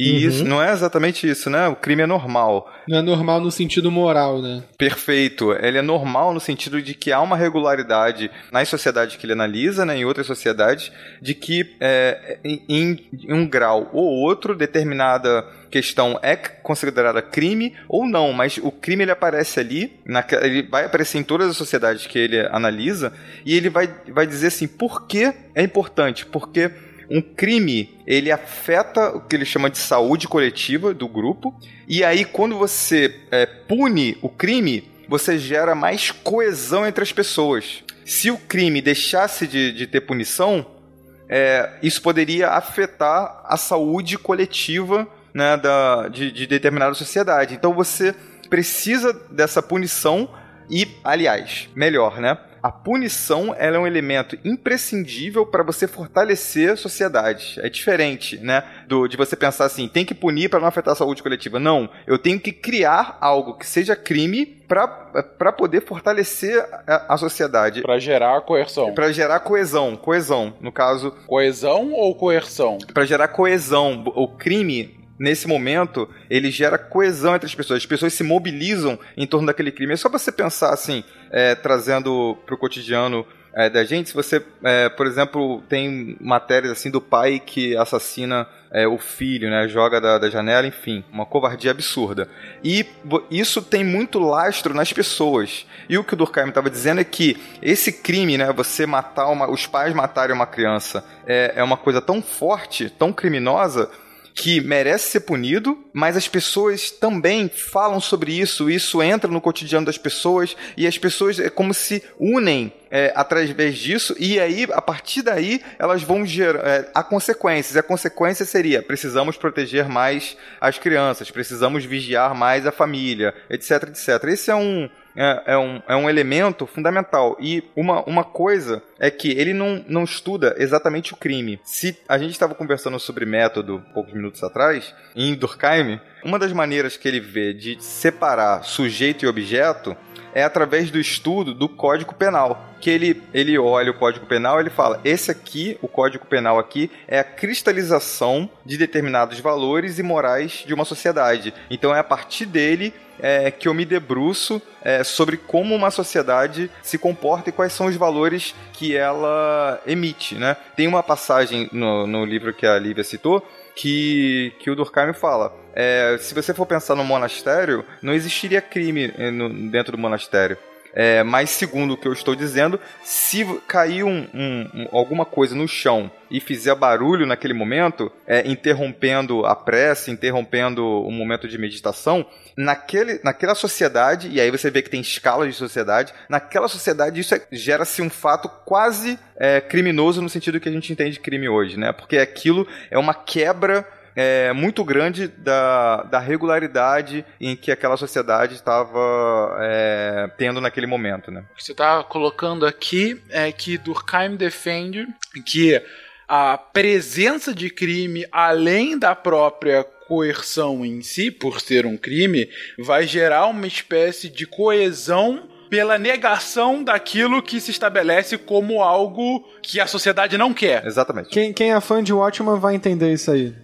É, é, é um bom ponto. É, você está criando um inimigo externo dentro da própria sociedade. Isso. E a partir Isso. desse inimigo externo você gera coesão. E reforçando os próprios valores e próprias morais, É, exatamente. porque a ideia é justamente reforçar os valores que mantêm essa sociedade unida. Porque a grande. O que motivava o Durkheim era justamente entender o que, que mantém uma sociedade coesa, né? O que faz com que ela se sustente e, portanto, ela não se desfacele. E aí ele vai para questões mais objetivas, assim. Ele vai para Quando ele vai pesquisar as leis, quando ele vai tentar entender as leis porque é algo que é mais concreto, é, é justamente porque ele entende que existe algo que mantém, que é um esqueleto e que dá estrutura para essa sociedade, gerando coesão dessa sociedade. Mas essa coesão, ela tem outros elementos por trás. Então, quando a gente fala do fato, é o que eu vou estudar para entender o, a coesão social, como é que se forma essa coesão social. Então, o fato social é exterior, coercitivo e geral. Este, essa união desses fatos atuando na sociedade fazem com que essa sociedade, quando ela está ela, ela tá funcionando bem, porque é importante dizer que o Durkheim pensa a sociedade como um organismo vivo, né? Então, ela, ela funcionando bem, ela vai se manter coesa. Então, esse organismo vivo que ele pensa é um corpo humano. Então, corpo, eh, seria o, esse corpo humano. Quando você tem vários sistemas, esses sistemas dentro do corpo humano, eles, se forem isolados do corpo humano, eles não têm funcionalidade. Dentro do corpo humano, eles funcionam junto a outros sistemas perfeitamente. O corpo humano não é só uma soma de sistemas, ele é muito mais do que essa soma de sistemas. A mesma coisa seria com a sociedade. A sociedade não é só a soma dos indivíduos, ela é muito mais do que só essa soma. Então, a soma das partes, né, a, o todo é sempre maior do que a soma dessas partes, que é um. É, ele fala, né, está, na, está nas partes porque está no todo, né? Não está no todo porque está nas Uhum. partes, né? O Blake entendeu. A natureza humana é selvagem. Não importa o quanto se tente encobrir ou disfarçar. O Blake viu a verdadeira face da sociedade. Escolheu ser uma paródia. Uma piada. Interessante ah, disso que você está comentando agora, Lívia. ah, pelo seguinte, bom, primeiro vocês começam falando que Durkheim está tentando entender esse corpo, né? Como disse o Tiago anteriormente, esse corpo ah, que tem regras próprias. Que, que é, tem fatos sociais, como ele coloca, né? Fatos esses que são exteriores aos indivíduos e porque é, independem deles, que são coercitivos, porque os indivíduos acabam sendo obrigados literalmente ou obrigados por conta de normas e convenções a segui-los, e são gerais, porque é, cabem a todo aquele coletivo e não somente indivíduos específicos, né? Ou todo ou a ampla maioria, né? E aí você coloca logo em seguida, Lívia, agora, que e a anomia é justamente quando essas regras, quando esses costumes, essas convenções que são passadas de geração em geração a partir da educação, o que, vamos lembrar, nesse momento de século XIX é ainda mais relevante porque a gente está falando da emergência do nacionalismo e da própria educação pública, uh, que também se pretende universal em muitos países, ou seja, é quando você está passando uh, institucionalmente essa educação para as próximas gerações, mas é quando esse Estado, essas novas regras simplesmente não estão mais funcionando, seja por algum problema específico ou porque elas não é, entraram em curto ou porque não conseguiram ir para frente de alguma forma. Bom, a gente poderia argumentar que a gente, nesse momento no Brasil, está vivendo um momento de anomia, Total. se você parar para pensar. Com certeza. E, e eu digo, não tô nem tentando colocar isso como bom ou ruim, mas sim o que era sólido se desmancha É, no ar. Olha só, eu citando outro autor. Acho que um ponto importante, só é, de conclusão do autor, a partir por que, que ele é considerado o pai fundador, ele se denominava pai, como, como falaram, é porque a partir de Durkheim você tem uma virada epistemológica, ontológica, assim, do- do- uma virada é, na constituição da ciência social que você não, você não retrocede mais. Que ele vai dizer o seguinte: que é, não existe e nunca existiu homem, né? Ou o indivíduo isolado. Que toda vez que ele olha para a história, que ele olha para trás, ele sempre só viu sociedades. A partir daí, você não, não, não faz mais é, ciência social imaginando sociedades como coleções de indivíduos, né? A sociedade também, ela, ela é, e não há uma é, indivíduo versus sociedade, né? Ela é, é uma amálgama, né? Indivíduo e sociedade. Mas quando ele olha para trás, ele não vê pessoas que, é, porventura, se reuniram em torno da fogueira, etc, etc. Ele só vê a sociedade. Isso é fundamental, porque para ele não existe mais o conceito de homem isolado, né? É só sociedade. Uhum. Não existe um homem fora do contexto social, é basicamente isso. Exato, perfeito. Cara, lá vem de novo o profissional. É isso. Na, na É, síntese. você ia falar alguma outra coisa, Lívia? Não, eu ia só comentar a parte que você falou de, de comparar o indivíduo na sociedade, que foi o que eu estava falando do sistema fora do corpo. O sistema fora do corpo não faz sentido. Eu só entendo o corpo humano. Ele sozinho, isolado, o sistema não tem importância. O sistema dentro de um corpo humano só faz sentido dentro do próprio corpo. O indivíduo, eu sei o que é o indivíduo, mas ele não tem importância alguma separado. Ele só faz sentido quando dentro desta sociedade. Aí tem um ponto da importância do Durkheim que é, que é bem interessante, por exemplo, que essas características do fato social a gente pode olhar e ver isso isso no direito, que é exterior, é coercitivo e é geral. Então o Durkheim funda a sociologia jurídica. Ele vai fazer estudos sobre o estudo do direito. Ele funda também a sociologia da religião. Ele vai olhar essas características da religião em cima dos indivíduos. Né? Esse método sociológico, da forma de olhar a sociedade, vai ser tão é, outro impacto muito importante que ele vai desdobrar vários, vários elementos ou vários estudos específicos da sociologia. E mais do que isso, ele olha para o que os historiadores estão produzindo ali no século XIX, naquele período, final do século XIX, que era a corrente predominante. Ele fala: o que vocês estão produzindo é anedota. Vocês estão falando de indivíduo, de macro decisões, isso não serve para nada. Isso é gabinete de curiosidades. os historiadores franceses vão tomar essa porrada e no começo do século XX vão reformular completamente a maneira de se pensar a história e vão começar a olhar para a sociedade e a cultura como os elementos principais a serem estudados pelos historiadores. Então nós, historiadores, devemos muito às porradas que levamos de Durkheim. E para finalizar, os três porquinhos, sempre uma excelente expressão, chegamos a um outro cara que já foi citado aqui. A gente não tinha falado do, do Durkheim, mas já tinha falado do Marx e já falou anteriormente do Max Weber. Qual é a importância, gente, do Weber para essa formulação da sociologia como disciplina? Por que ele fecha essa trinca? Com, com Weber, a gente tem uma virada na perspectiva da análise que é, que é muito importante, né? E lembrando a questão de você analisar realidades, né?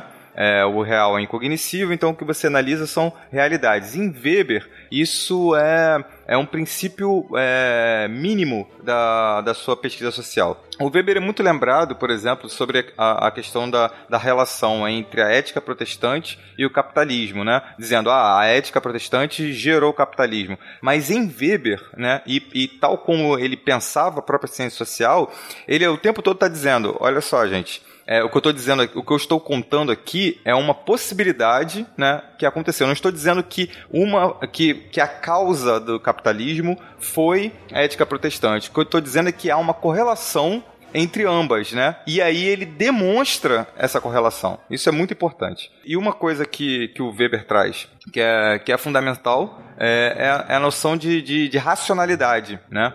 É, que é, no caso, é, diferente da ideia de, de, de, razão. Tem uma frase dele que é sensacional, que é, é, o, é, o racional só é racional a partir de um ponto de vista. Isso é, é um elemento fundamental da sociologia hoje, porque quando você olha é, para outras sociedades, você vai falar isso é uma atitude ou um gesto completamente irracional. Né? E aí, a partir de Weber, você tenta entender que é, o que a, aquela sociedade está fazendo na verdade, para ela é perfeitamente racional. Então, você pensa, por exemplo, na chuva. Hoje a gente sabe que a chuva ela tem relação com o ciclo da água e que tem essa, precipitação que cai do céu é, em forma de chuva.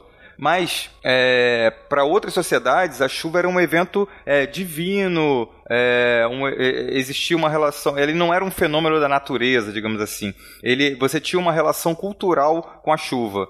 O que a gente tende a dizer é que é, hoje a gente tem uma visão racional com a chuva. E o que o Weber está ali tentando dizer é que é, eles também têm uma relação racional com a chuva. Só é irracional a depender do ponto de vista, daquele momento em que você coloca a baliza de que é, a explicação científica é, é, a baliza, então toda explicação mágica vai ser irracional. Dizer isso hoje é complicado, né? Porque você tem um, um, um, um ataque à, à, ciência. Isso tem com consequências até mesmo políticas que são muito graves, né? Você ter esse grau de relativismo. O primeiro, você pode justificar séculos de opressão dizendo que é racional, né? Você pode, e, e isso é uma consequência gravíssima e que não é o caso em Weber. E por outro lado, você pode dizer também que, que a ciência é uma forma só de explicar o mundo.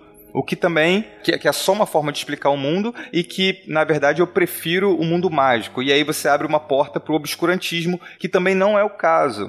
O, Weber ele não está fazendo negação nem da ciência e também não está fortalecendo argumentos para a opressão. O que o Weber está dizendo é que você orienta a sua ação e toda a sua ação orientada ela tem uma racionalidade que adequa meios a fins. É, tem uma, uma contribuição importante que o Weber vai trazer que é a utilização da história. Né? Quando ele justifica tudo isso de que a gente tem que é, olhar aquela sociedade a partir do contexto, ele traz, ele aproxima a história da sociologia. Né? Então, não existe um padrão de desenvolvimento das sociedades. Elas não necessariamente sempre se desenvolvem numa relação de progresso. Então, eu preciso entender todo esse contexto para que eu consiga compreender essas ações dos indivíduos. E aí, em extremo oposto ao Durkheim, essa relação de sociedade-indivíduo para o Weber, eu vou entender o indivíduo para entender esta sociedade. Então, ele deixa muito claro: eu estou entendendo e dizendo a partir da sociedade em que estou localizado, no momento em que estou localizado. E isso não quer dizer que em outro contexto ou pegando um outro viés, eu compreenda da mesma maneira.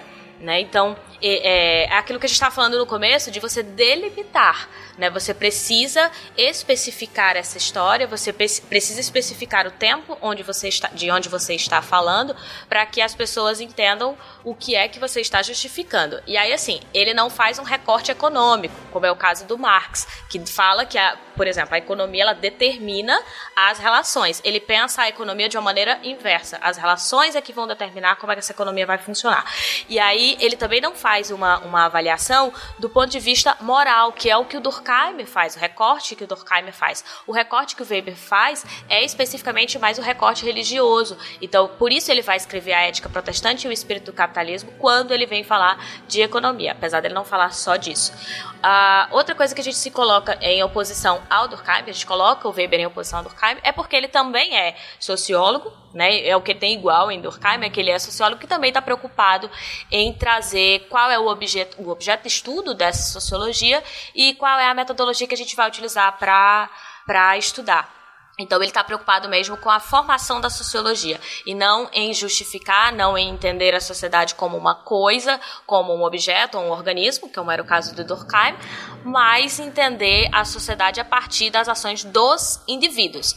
Não entender os indivíduos, entender as ações dos indivíduos agindo socialmente, que é o que a gente chama de ação social. Ponto interessante que vocês estão colocando aqui, tanto o Tiago quanto a Lívia comentaram, é a questão dessa delimitação e dessa existência da sociedade na história, né? Que leva a um debate super atual, é, que é do multiculturalismo, né?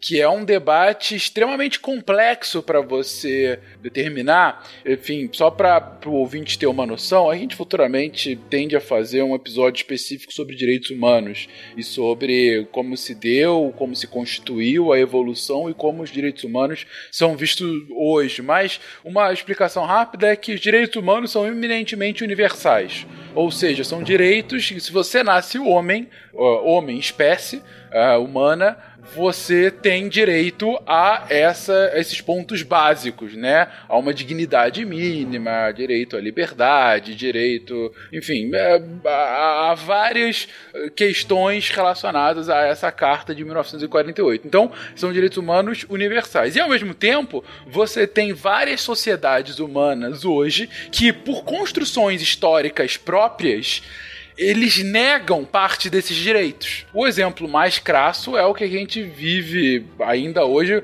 É um exemplo muito claro, né? A questão da a, a papel das mulheres nas sociedades árabes, né? Enfim, a, a, necessidade, às vezes legal, às vezes moral, ética, de mulheres usarem burca no rosto, só deixando o olho de fora para sociedades externas aquelas, aquilo é um desrespeito gigantesco e você não está deixando os dois gêneros em pé de igualdade. Para muitas sociedades daquilo, na verdade, aquilo é assim porque aquele é o certo da sociedade. Então, como é que fica? O que, que prevalece aí? Direitos humanos universais e aí a igualdade entre gêneros ou a perpetuação de um multiculturalismo porque aquilo faz sentido naquela sociedade e não em outras, né?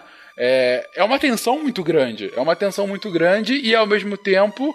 É, o Weber está trazendo essa tensão desde já, né? Mostrando que não necessariamente o que é certo para minha sociedade vai ser certo para outra sociedade. É, eu acho que, o, que quando você levanta essa questão, acho que você traz à tona a, a responsabilidade do, do fazer sociológico, né? Isso é, é, é, as pesquisas elas têm é, um impacto é, no entendimento e, e para e que mundo é esse que, que nós queremos. É, tem um, um Você está falando de princípios mínimos, por exemplo, né, do, do direito do homem, né?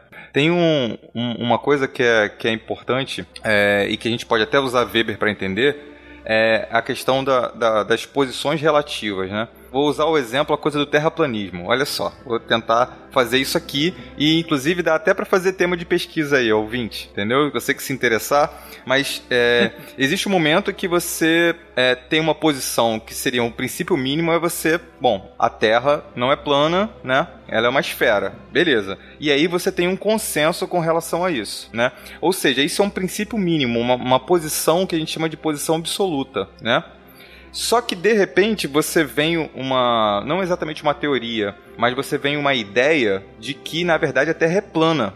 E aí, você que faz parte do consenso de que a Terra é esférica, se a sua posição que era absoluta, ela se torna relativa. E aí, de repente, você existe o terraplanista e automaticamente você vira um globalista. Só que você nunca se reivindicou globalista. Não, não passava pela sua cabeça é, se tornar globalista. Você não, não, não, sai com uma camisa escrito eu sou globalista e tenho muito orgulho, 100% globalista. Você não faz isso. Acho que nem sei se a expressão é globalista que eles, que eles, que eles colocam. E em Weber tem um, tem um conceito é, que eu sou apaixonado, chamado de desencantamento do mundo, né? Que, que é um processo que ele fala que é, no decorrer do processo científico é, certas explicações que eles chamam de mágicas, né? Que são essas explicações que estão muito é, imbricadas com a cultura, né? Tipo, a própria explicação da chuva sendo o chorar de um dos deuses, essa vai perdendo força, né? E a, a explicação científica ela vai paulatinamente penetrando nas pessoas, né? E aí isso vai gerando um desencantamento do mundo. Isso não é bom nem ruim, ele só está analisando esse processo. E aí, uma coisa que poderia ficar de, de para pesquisas futuras é se a gente hoje não está vivendo um reencantamento do desencantamento do mundo. Porque é louco. Se você pensar que as pessoas, por exemplo, que falam. Só o exemplo do terraplanismo, as pessoas que falam sobre terraplanismo, é, elas se usam da ciência para criticar a ciência. Então é realmente um encantamento do desencantamento, né? Você coloca é, nesse, nesses termos. E isso, a, questão do, do, multiculturalismo, ele vai de encontro exatamente com esse argumento. É aquela coisa, você tem princípios mínimos que você tem que. que e aí você, para entender o outro numa relação de alteridade, você cria é, uma relativização, né? Ah, ok, é, eu me comporto dessa forma porque eu tenho essa história, eu tenho essa cultura, você tem essa forma, você tem essa cultura, mas aí entra a coisa da responsabilidade do cientista social de não usar essa relativização como forma de justificar opressões, que foi exatamente o caso que eu pensei é, no mundo árabe, a questão da posição das mulheres. Então você, você entende o uso da burca, e aí sociólogas vão falar: eu uso e eu quero usar entendeu? Mas você não vai ver é, uma defesa é, do apedrejamento porque existem princípios que são mínimos. Bom, e aí, nesse sentido da, de você ter o, o limite da, da, da, relativização e com, com os princípios mínimos, você passa a entender o mundo e a intervir no mundo. Isso é, é, é importante é, em Weber. A Lívia citou a questão, por exemplo, das ações sociais, né? da ação social que o, o indivíduo é, coloca no mundo. Né? Ele se orienta e aí usando a, é, e ele faz uma ação racional com relação ao mundo. Então, entre as ações racionais, é, o Weber ele faz uma série de categorizações. Uma delas é uma, uma ação social orientada a fins, que é, é quando você está partindo assim da sua razão e fazendo um cálculo para que aquilo ocorra. Existe uma ação social é, orientada, por exemplo, à tradição, que é o que a gente chama de ontem eterno e memorial que seria o seguinte: sabe aquele filme Abril Despedaçado? Que começa a ter uma relação de vingança entre é, as famílias e aí você, é, elas vão matando os filhos, um, um, uma família da outra. E aí, se você, quando você perguntava para uma pessoa a origem, né, ela falava assim: ah, foi porque ele começou isso matando meu filho. Quando você pergunta para outra, você fala: não, é porque ele começou matando meu filho. Então elas não sabem exatamente bem quando começou, mas elas continuam agindo porque está baseado na tradição, né? Então você há essa, essa continuidade. E isso você entende a partir desses conceitos que o Weber vai trazendo é, na obra dele. O Blake entendeu. A natureza humana é selvagem. Não importa o quanto se tente encobrir ou disfarçar. O Blake viu a verdadeira face da sociedade. Escolheu ser uma paródia, uma piada. É, essas ações normalmente elas não têm uma definição assim muito clara para quem está vivendo. As pessoas simplesmente vão vivendo. São categorias que o Weber cria é, para chamar, que ela, ele chama de tipos ideais, que é a metodologia, né, que ele vai traçar. Então é uma categoria idealizada sobre as motivações ou as intenções das ações dos indivíduos. Né? Por isso que ele vai categorizando em ação tradicional, ação com relação a racional com relação a fins, e aí por último ele coloca ainda mais duas, que é a ação racional com relação a valores, quando o que mais te orienta, porque como eu disse, você não é orientado apenas por uma dessas ações. No seu dia a dia você é orientado por várias, mas tem uma que se, que se, se destaca ali, e quem vai investigar isso é o sociólogo. Né? A gente não percebe isso no nosso cotidiano. Então, a ação racional com relação a valores, que é quando você tem é motivado por valores, que sejam eles valores estéticos, por, você faz uma coisa porque uma coisa você considera que é bela, ou porque você vai salvar uma vida, né? E você entende, ah, eu vou fazer essa, vou seguir esta profissão porque eu quero salvar vidas, né? Porque eu quero prevenir problemas. Então você está indo para uma questão mais ética ou estética e, portanto, a sua ação seria com relação a valores, mas você pode ser também orientado por uma ação mais afetiva, quando você é por emoções ou sentimentos, ou seja, quando você é, age em sociedade motivado por um amor que você tem à sua avó, ou sei lá, por, por, por algo para não machucar alguém, isso te, vai te orientando, portanto, nas suas relações com os demais indivíduos. E aí é importante dizer que essa ação social, ela não é uma ação necessariamente coletiva, ou seja, se todo mundo estiver fazendo uma ação social, Lívia, não, não é. Né? A ação social ela precisa obrigatoriamente ser orientada pela ação dos outros indivíduos. Então, quando eu deixo de fazer algo porque, sei lá, a minha mãe vai ficar decepcionada comigo, a minha orientação do meu comportamento foi dada pela minha relação com a minha mãe.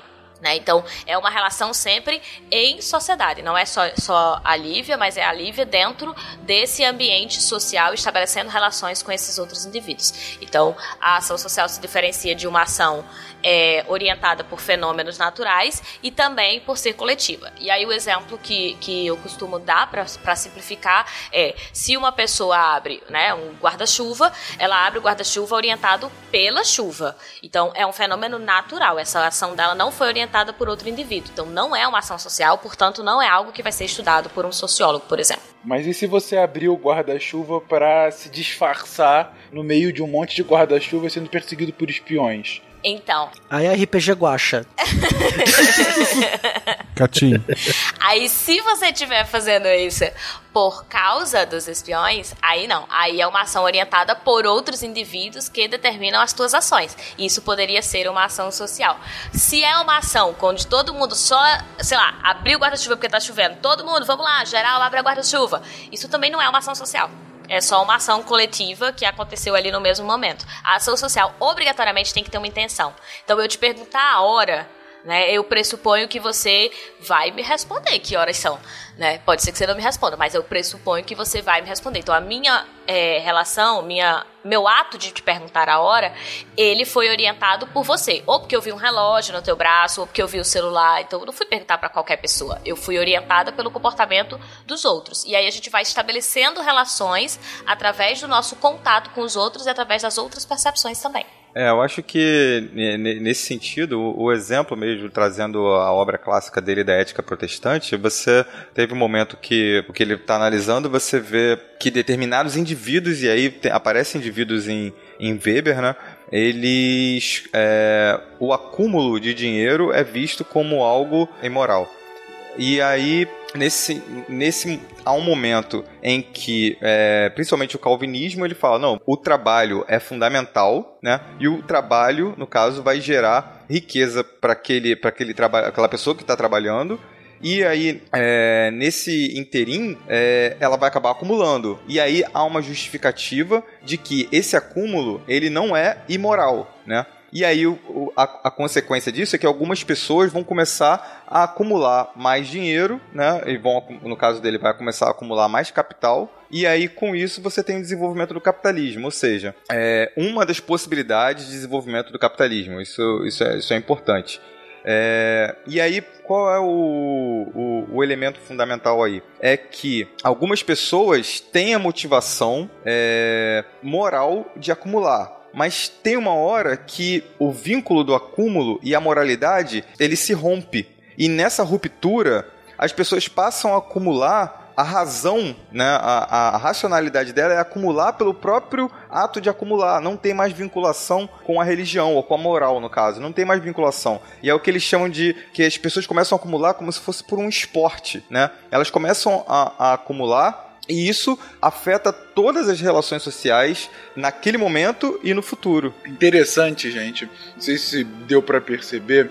E, enfim, a gente está citando aqui os três pais da sociologia. A complementariedade do pensamento deles, para mim, é o que está trazendo a grande riqueza para a discussão de hoje. Pelo seguinte, vamos pegar agora é, toda essa explicação que foi feita pelo Tiago e pela Lívia do Weber.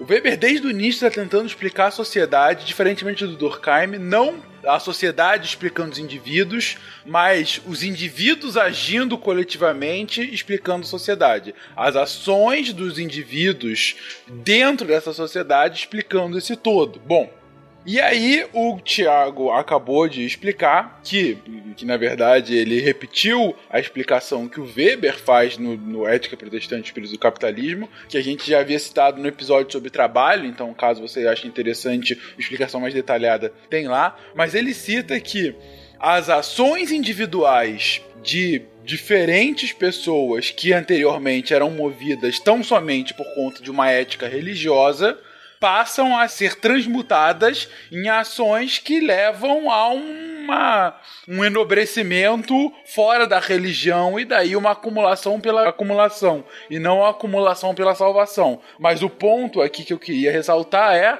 são ações coletivas de indivíduo, indivíduos agindo dentro dessa sociedade. Agora, por que, que eu acho tão interessante essa complementariedade nos outros autores anteriores? Se você for pegar o mesmo fato histórico, qual fato? em determinado momento, mais ou menos no século 17 e 18, de repente um grupo de pessoas começou a acumular muito dinheiro e esse dinheiro serviu para expandir o capitalismo como a gente consegue. Esse é um fato histórico.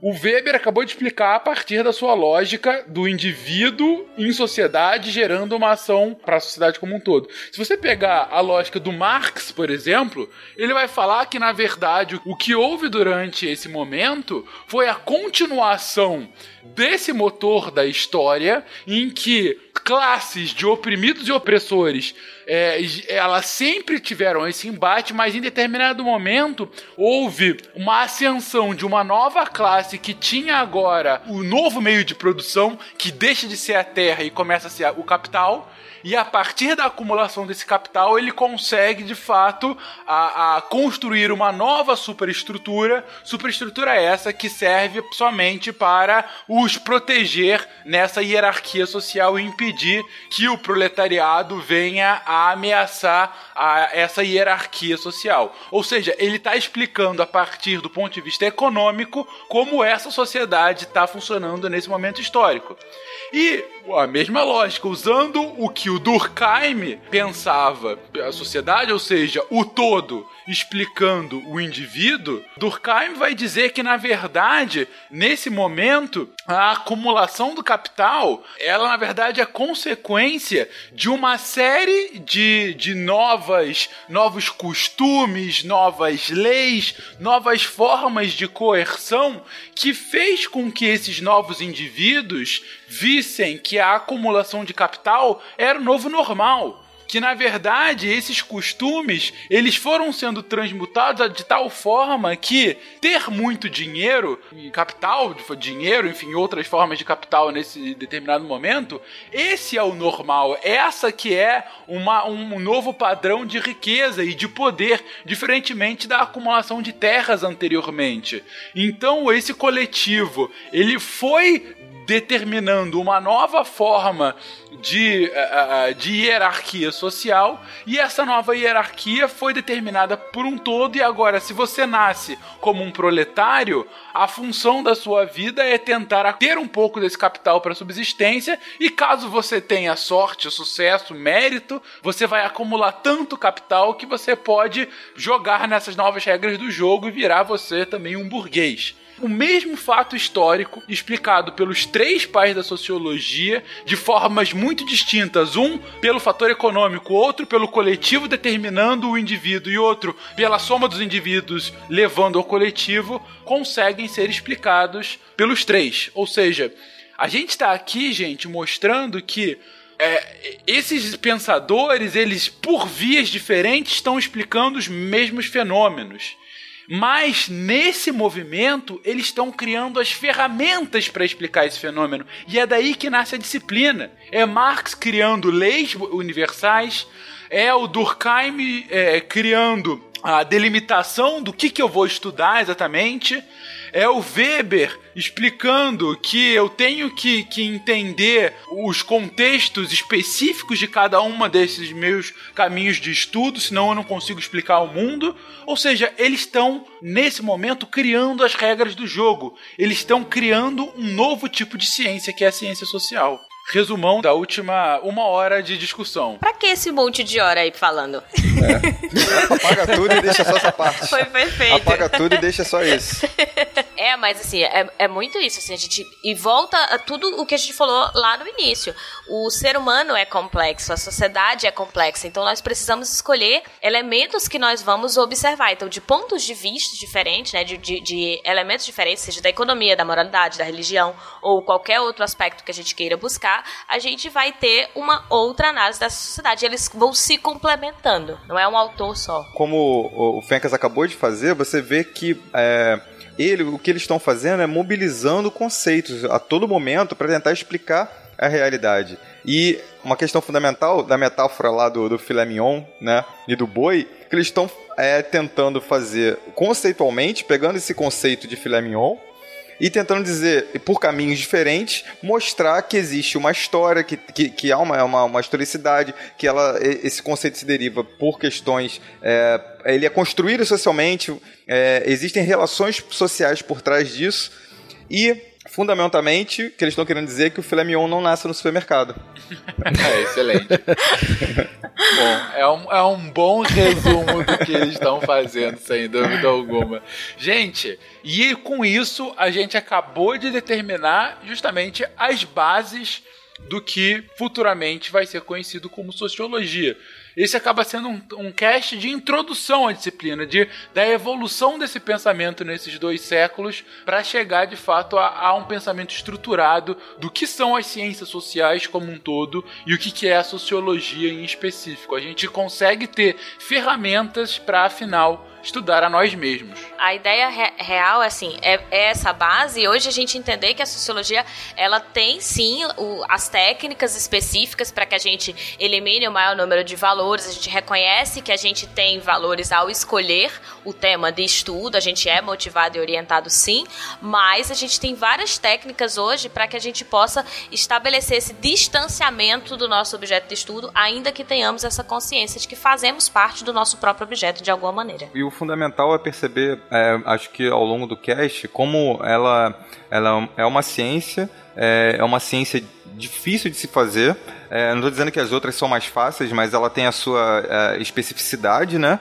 É, ela é se distingue da, da opinião, né? Porque ela tem uma metodologia, ela tem uma demonstração e ela pode ser completamente refutada. Tá no seu, na sua constituição a refutação, né? Ou pelo menos é, tá na sua constituição como ciência você mostrar que existem outros, outras perspectivas e que essas outras perspectivas elas também podem ser, é, digamos, verdadeiras, né? Que verdade é uma palavra complicada para sociologia, mas que elas também são válidas do ponto de vista científico científico e que eu faço um convite, né, é, a todos os ouvintes. É, a sociologia ela não é, ela não é partidarizada, embora pelo seu próprio nascimento ela, ela é politizada, ela é crítica, né? Então eu faço um convite pro, pro ouvinte a ingressar nos estudos sociológicos. Existem é, livros, o próprio livro que eu mencionei, Sociedade contra o Estado, é um livro sensacional. É um bom ponto de partida, não precisa entrar nos autores clássicos, mas, sem sombra de dúvidas, se for criticar os autores clássicos, leia eles. Não basta só um vídeo de 5 minutos no YouTube. Ou no WhatsApp. é, ou no WhatsApp. Né? Exatamente. Ela é linda, gente. Quem conhece sociologia se apaixona. Pode ficar doido, mas se apaixona. Ela é maravilhosa. Isso. Aí tem, tem um sociólogo austro-americano que eu uso bastante nas minhas aulas, que é o Peter Berger. Ele tem um livro chamado Perspectivas Sociológicas, assim, ele vai explicar como a sociologia anda na rua. Assim, eu recomendo muito esse livro. sensacional, sensacional. Eu, eu até teria algumas coisas para perguntar, para adicionar, mas deu a hora dos especialistas, né? São 4h20, tem que parar.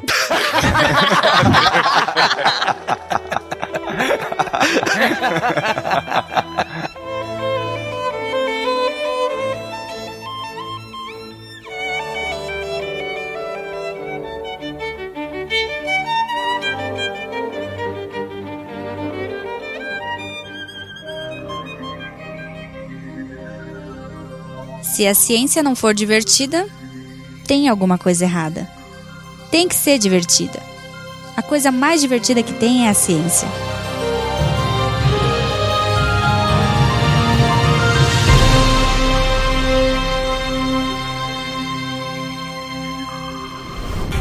Este programa foi editado por Tapcast. Edições e produções de podcast.